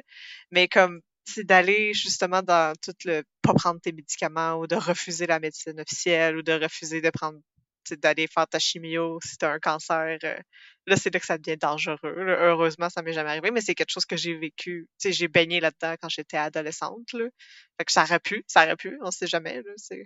Ma mère, elle a passé proche aussi, elle s'est fait inviter, en, elle était massothérapeute dans le temps. Là. Puis il y avait un, un de ses collègues, à un moment donné, il a fait comme Ah, j'ai acheté un, un building là, dans les cantons de l'Est, viens nous rejoindre, puis on va tout habiter là. Puis t'es comme Oh, Check, non, je pense que je pense que je vais back off. Ah. Oh mon dieu, C'est comme- fait la, la bonne chose, là. Ah, mais tu sais, proche. c'est quelque chose de puis c'était comme c'était très courant surtout dans dans ce type de métier là, quand tu fais de la massothérapie ou euh, Ouais. c'est tous des gens qui ça les intéresse de toute façon ça- c'est un peu comme connexe sans Ouais. nécessairement euh, discréditer la profession là, je pense que c'est important Oui. Je... OK. Pendant, le... Pendant la pandémie, à un moment donné, il y avait... Il me semble que c'est Olivier Niquet qui avait écrit un article sur la corrélation entre le yoga puis le complotisme. Ouais. oui oui c'est Oui, c'est hein. sur son blog Olivier Ça, Niquet, envoyé. je suis. Allô, Oui, ça. Olivier. Oui, mais c'est c'est super intéressant. Puis justement, les gens étaient très, très, très fâchés parce qu'ils étaient comme, hey, voyons donc, ça n'a pas d'allure de dire que si tu fais du yoga, tu vas croire à des trucs complotistes. Mais non, c'est c'est pas ça. C'est parce que pas c'est des diagrammes de veines. c'est ça il n'y a pas tant de steps qui séparent c'est ça du Non. yoga à peut-être des pratiques plus spirituelles à complotisme Oui, parce que exactement. Guylaine Lanctot est là puis elle, elle- elle lit les groupes antisémites puis là, Tenez-vous la C'est main. pas ça, c'est c'est- ces inspirations, là, ces, ces groupes de suprématie le- blanche, là, C'était quoi le, le, le titre du monsieur qui m'avait tellement euh, irrité? Ouais. C'était un antisémite notoire. notoire, oui, c'est ça. Non seulement t'es Ouais. antisémite, mais les gens Tu le veux- savent que tu tu le veux vis. pas être Non. connu sous cette étiquette-là. C'est vraiment pas génial. Mais non, c'est ça. Moi, je trouve que c'est vrai que c'est intéressant le fait que, tu sais, la, oui, la médecine traditionnelle, tu sais, c'est intéressant, puis ça peut avoir des super bons bienfaits, mais comme c'est- ça peut être dangereux de justement verser dans un espèce de rejet de toute la science qui back la médecine Il y avait, contemporaine. il y avait un documentaire, sur, une série de documentaires sur. Netflix, justement, là-dessus, là, donc il y avait... Oui, c'est ça, il y Ouais. avait des- un épisode sur les, les huiles essentielles, puis les piqûres d'abeilles, Ah! puis les trucs de Ah! même, là. C'était très Ah! intéressant, de- oui, ça l'était. Puis euh, c'est ça, en tant que quelqu'un qui euh, a accouché il y a pas longtemps, euh, moi j'ai eu un suivi avec euh, des médecins, des médicaments, une épidurale. Puis je peux vous dire que tout s'est très bien passé, puis que tout va très bien. Non, mais tu sais, c'est comme c'est pas des choses qui sont dangereuses, puis au contraire, ça peut être des choses qui, sont super bénéfiques, de comme avoir la possibilité d'avoir des interventions médicales si comme la mère est en détresse quand elle est en train d'accoucher, ou si le bébé est en détresse, ou tu sais, c'est pas des choses qui existent pour comme nous rendre la vie plus difficile, au contraire. Puis c'est justement, il faut se détacher, là. C'est pas, c'est pas Big Pharma qui run euh, si tu te fais faire une épidurale ou non, là. C'est pas pour ça que ça a été inventé. Tu ça a été euh, inventé pour aider quand- à, à affronter les douleurs de l'accouchement. Quand mettons. t'étais en douleur, sentais-tu que Big Pharma Ouais, est en train de de prendre même là, dans avantage le de cadre toi? de, de porte, là, Non. puis il se frottait les mains. là. Ben, il se frottait les mains T'as des comme des mouches, là. Ben non!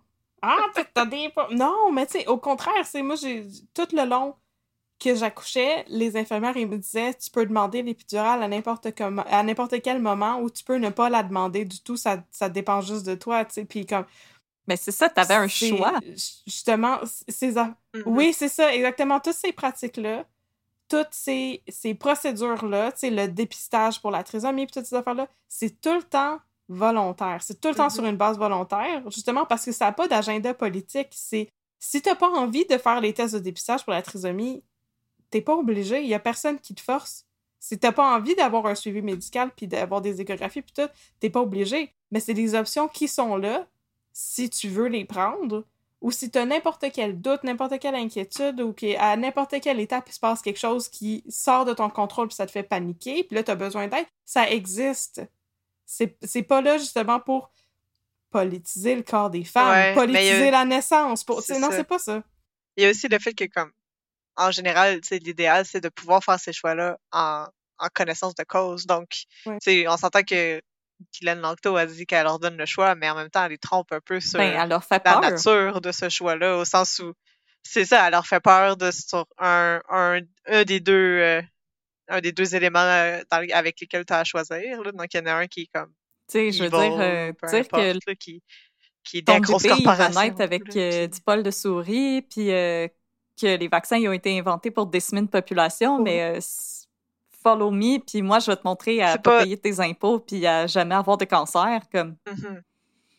Mais c'est pas un choix équilibré non éclairé. plus. Non. C'est ça, parce que, tu sais, euh, je pense qu'il y avait un moment donné aussi, il y avait comme une, une métaphore avec le, le Ouais. viol, là, le fait que comme ces, ces compagnies-là nous, nous vi- violent l'intégrité du corps.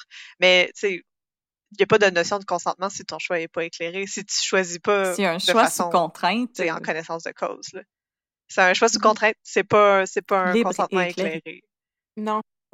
Libre et éclairé. Et enthousiaste. Et enthousiaste. Oh Faites les God. formations contre les- le harcèlement sexuel. On connaît. Mais, ouais, très intéressant. Euh, je vous recommande. euh, Ouais. Ça fait vraiment peur. Mais je vous recommande quand même l'épisode d'enquête. En fait, il y a eu deux épisodes d'enquête sur Guylaine Langto, celui qui est paru euh, l'année passée, puis il y en a eu un autre en 2009 quand il avait fait un spécial sur euh, les euh, mouvements anti-vaccins qui gagnaient du terrain en 2009, puis qui en ont regagné avec la pandémie.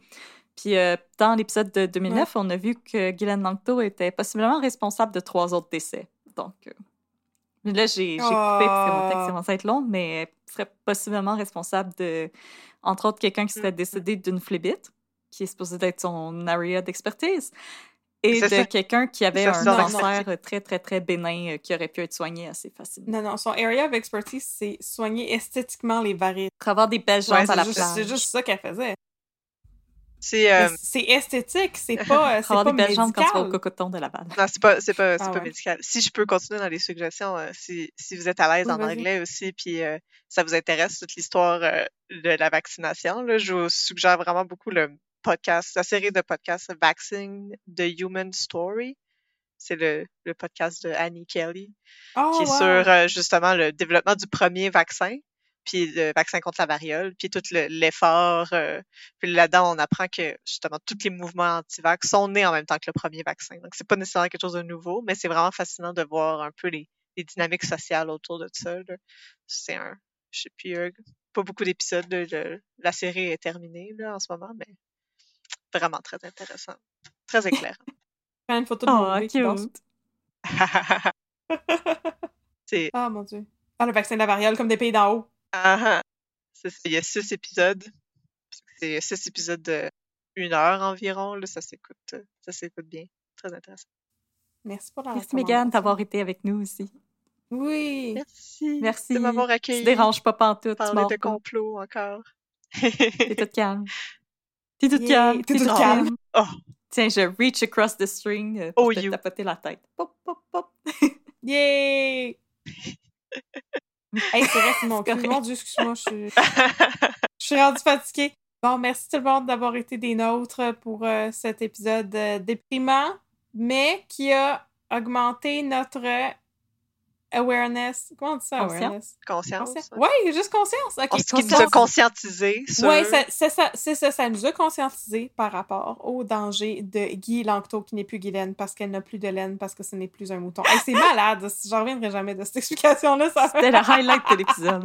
Hey, c'est c'est quoi les chances, mon Dieu, qu'en plus, elle avait un nom qui avait Mais laine le pire, c'est que je fais Ah Hey. ouais, ça fait du sens. Puis après, je tombe en bas de ma le chaise tellement je riais.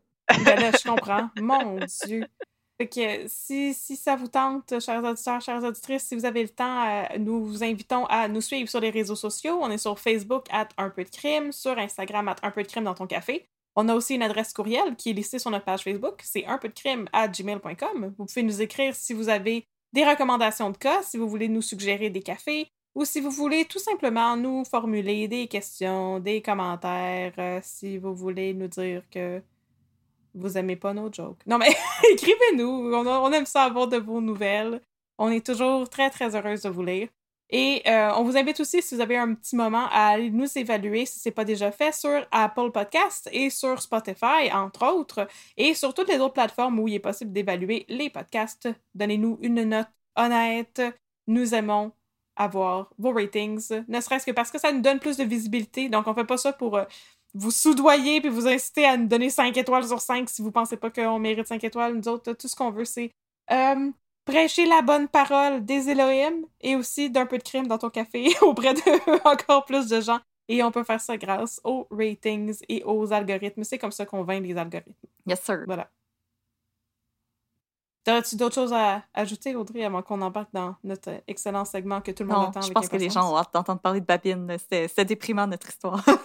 Ok, fait qu'on va faire euh, Ah, un petit deux minutes de babine. Très, très Yes, joyeux sir. au district 31. Yes, sir. Deux minutes de babine.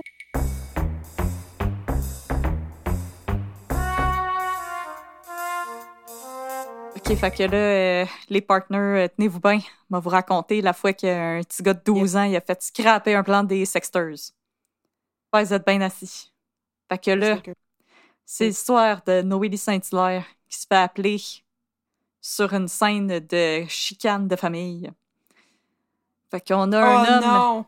dans sa voiture avec un jeune, à peu près 11 ans, 11-12 ans.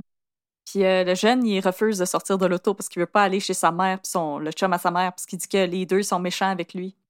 Puis là, Noélie, elle arrive, elle jase avec tout le monde, puis elle voit que ah, c'est une petite chicane de famille, mais euh, le monsieur, il a pas l'air d'être un danger. Fait qu'elle dit, écoutez, les avocats vont s'occuper de ça, retournez chez vous, calmez-vous.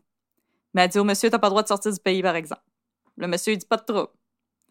Qui repart avec son fils, puis là, la femme, elle envoie promener Noélie, puis Noélie, elle hausse les épaules avec une face de « Tu veux que je fasse? » Mais là, entre-temps, parallèle, Cet enfant, il est libre. Il voilà. est libre Mais là, parallèle à ce drame familial, ça va Voilà. pas bien pour euh, les Sexters. Le gros Donald Welsh Oui. s'est fait exécuter par les SS. Fait que, Oh non, le gros puis euh. Robin Ménard, Il s'est pas fait exécuter. Il y a eu Il y a eu une petite bad luck. cardiaque dans un panier à salade. comme Faneuf, qui a aussi une bad luck dans un panier à salade. Ben, ça arrive des fois que, comme quand t'as peut-être une condition cardiaque, euh, que tu te fasses taiser dans le cou Ben, une couple de fois, ça t'enclenche une petite En bad cas, luck. Et Robin Ménard, qui a été exécuté par un autre Sixers. Fait que ça va bien, tu sais. Qu'il nous reste juste euh, Denis Larose, puis euh, Bob Lamore, qui sont cachés dans un entrepôt, puis là, ils ont Mm. besoin de guns, tu sais, pour s'attaquer au 31. Mhm. Fait que là, tu sais, euh, Poupou, il s'en doute là, que les Sexters, ils planifient un mauvais coup. Fait que, euh, il se rend chez la femme à Bob Lamore. Puis quand elle ouvre la porte, contrairement à moi, elle est pas contente de voir Poupou. Puis elle dit que c'est pas il est où, Bob Mhm. Lamore? Puis de- d'aller chez le bonhomme. Puis là, Poupou, euh, il s'en va, mais avec une face de Ouais. venir. Le bonhomme. Que là, Parce qu'il il c'est pas falloir qu'il revienne demander des directions. Mais là, entre-temps, la femme qui dit euh, haut et fort qu'elle sait pas il est où son Bob, on voit qu'elle travaille dans un petit restaurant italien. Puis on voit le chum de la maman qu'on a vu plus tôt, qui vient la rejoindre. Puis qui euh, il dit OK. Fait que voilà le téléphone, voilà l'argent, puis voilà les guns pour Bob. Puis là, t'es comme Oh mon Dieu, le petit gars de 12 ans, il a plus de insight que tout le monde. Mhm. Que là, fast forward, tu sais, on sait maintenant que le beau-père, c'est bel et bien un écœur, hein? Ah, Mais on s'en maudit doute parce que c'était le écœurant. partner de, de- du policier dans Série Noire. Pérez, c'était son partner, puis euh, c'était un tout croche. Ah, Ouais. c'est ah, c'est vrai que c'était lui, hein? Fait que là, Ah ben. de retour, euh, Un tout croche un jour, tout croche toujours. fait que là, de retour à notre petit gars qui va déjeuner chez Cora avec son papa. Mais là, lui, c'est bien le fun qu'il peut retourner chez son père, mais là, il n'y a plus de linge, puis il faut qu'il aille à l'école, puis il n'y a pas ses manuels, fait que ça va pas bien. Puis là, il dit, ben là, il va falloir que j'aille chez ma mère, mais d'habitude, à cette heure-là, ils sont pas là, fait que je devrais pas me faire écœurer. Puis là, son père est comme, ah, mais là, Marius, parce que Luc Diane sait comment ça s'appelle des enfants, tu sais, Marius. Vas-y Ouais, pas tout Marius. seul, Marius. Il venait d'écouter Les. Misérables. vas-y pas tout seul, je vais y aller avec toi. Puis Marius, il dit, ben non, je vais y aller tout seul, je suis correct, puis je vais marcher pour aller à l'école après, tu sais, c'est à 10 minutes. Puis là, son père, il dit, ah, tant mieux parce qu'il faut que j'aille chez mon avocat. Fait que c'est comme, si- c'est comme si je te disais, bien. Catherine, je peux-tu aller chez toi cet après-midi? Puis tu me disais, ah non, désolé, j'ai déjà des plans. Puis je te dis, ah, ça tombe bien, puisque moi avec. fait Moi que, aussi de part. Ah ben, euh, ouais, Ouais, pas juste ouais. vie, Euh, moi aussi j'ai une vie. you, Bon, moi aussi, euh, OK, euh, euh, ouais, Fait que le bye. petit gars, il retourne chez lui, tu sais, puis il ramasse ses livres, il ramasse du linge, il ramasse son Xbox. Mais là, le beau-père, il revient. Fait que Marius, il se cache dans sa chambre. Puis là, le beau-père, il arrive avec une grosse poche de hockey, puis il la cache dans le vignier. Puis il s'en va. Puis le petit gars, il est curieux, tu sais. Fait qu'il va dans le, va dans le cave à vin, il regarde dans la poche de hockey. Il y a assez de fusils pour renverser un gouvernement. Là, c'est un petit Oh. gars de 12 ans, tu sais. Fait que je te, je te laisse deviner que oh, c'est tentant, puis il y a des sticky fingers. Mais là, le beau-père, retourne en arrière de lui. Puis là, le petit Marius, il panique. Mais là, le beau-père, sur le coup, il est fâché parce qu'il pense que le petit gars, il a volé le Xbox. Ben, il a raison, il a volé le Xbox. Puis il est comme, hey, j'ai pas, parti, j'ai pas fini Ouais, ma ça. partie de Minecraft, mon petit maudit, tu vas laisser ça là. Puis le Marius, c'est comme, ah non, c'est à moi, j'ai pas fini ma game de Grand Theft Auto, laisse-moi partir. Et là, kerfuffle. Et là, le classique. Le petit garçon avait le fusil dans les mains et le coup part tout seul. Ah, ça Alors- m'arrive à toutes les deux minutes. Un fusil. Un classique, un classique. C'est ça, il y a déjà les balles dedans, dans le garde-robe, Alors, le dans le vignier, beau-père décède sur Mhm. place, bien entendu. Et là, la police se rend. Puis là, il trouve euh, la poche d'hockey.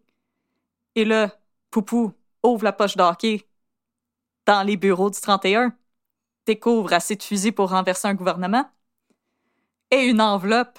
Et là, parce que c'est Poupou, il peut pas s'empêcher de faire des blagues. Il ouvre l'enveloppe en disant oh, Je suis un petit peu nerveux.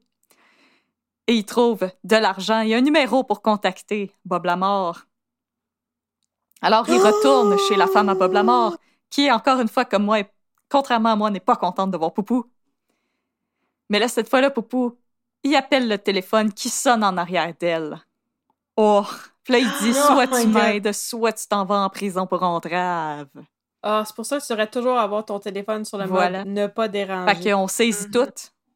Puis là, ben, avec tout ça, on réussit à retrouver Denis Larose et Bob Lamar cachés dans un Yes, entrepôt. le mot. Je vous laisse deviner que ça va pas bien finir pour eux autres non plus, parce qu'elles sont même pas là dans la saison d'après. Et puis là, euh, ah oui, le, le lendemain, on retourne dans un restaurant à déjeuner. Et là, il y a la maman, le papa et Marius qui s'en vont aux toilettes pour laisser ses parents parler ensemble. Et le père, il regarde sa femme avec mépris, puis il dit Avec les avocats, m'a t'enlevé à la garde de lui puis des deux autres, parce que tout ça, c'est ta faute. Puis la femme, elle pleure, puis il pogne ses affaires, puis il s'en va. Alors, Paye même pas son déjeuner. Il avait juste à pas sortir avec quelqu'un qui était Ouais. dans le crime organisé puis qui mettait euh, la vie de leurs Mais moi, je suis enfants comme, en elle danger. pas, c'est pas de sa faute, voyons donc. En tout cas, fait que, voilà, c'est l'histoire de comment Marius, 12 ans, a fait scraper le plan des sexteurs qui s'en allaient renverser un petit gouvernement, j'imagine, avec cette quantité de fusils-là. La quantité de fusils a aucun espèce de bon sens. Là. S'il y a deux personnes, puis je pense qu'il y avait comme des mitraillettes, des carabines, il y avait genre tout. C'est une Ouais, poche de la hockey poche de hockey c'est ça, ça avait comme là. Puis en plus, le petit garçon, il disait Je savais que c'était louche, parce que mon beau-père, il fait pas de sport. fait que si vous avez prévu être sneaky sneak, là, si vous en Eh faites ben. pas du sport, cachez pas vos affaires dans une poche de sport. Tu sais, comme moi, je mettrais ça dans un sac Ça a d'épicerie. l'air louche. Ah, c'est bon Exactement. ça, un sac métro. Fait que, partner, c'était l'histoire de Marius qui a fait déraper le plan des C'est sexteurs. écœurant. Je pense qu'on a appris que Voilà. le courage n'a pas La, d'âge. la morale de l'histoire. Bar- Bravo, Marius. La morale de l'histoire. Good job. Good job de tirer quelqu'un à bout portant quand t'as 12 C'est ans. ça. tu es un homme quand t'as 12 Ça ans. y a mis du poil sur le chest. Ça- non, c'est ça. Je pense que ça, c'est un très bon argument Ouais. pour du safe gun control. La morale de l'histoire, gardez vos fusils et vos ammunitions séparées. Et euh, écoutez vos enfants quand ils Oui. vous disent qu'ils n'aiment pas quelqu'un. Aussi, oui, il faut leur faire Mhm. confiance aux enfants. Ça, c'est vrai. Alors, 10-4 partner. Ouais. 14 mes chums.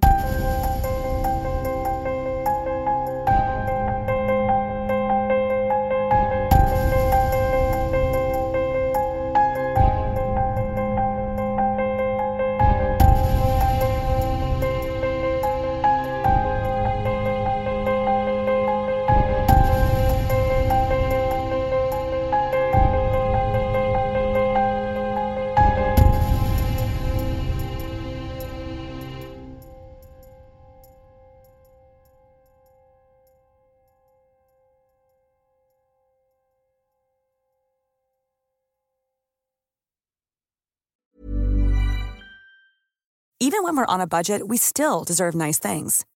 Quince is a place to scoop up stunning high-end goods for 50 to 80% less than similar brands. They have buttery soft cashmere sweaters starting at $50, luxurious Italian leather bags, and so much more. Plus, Quince only works with factories that use safe, ethical, and responsible manufacturing.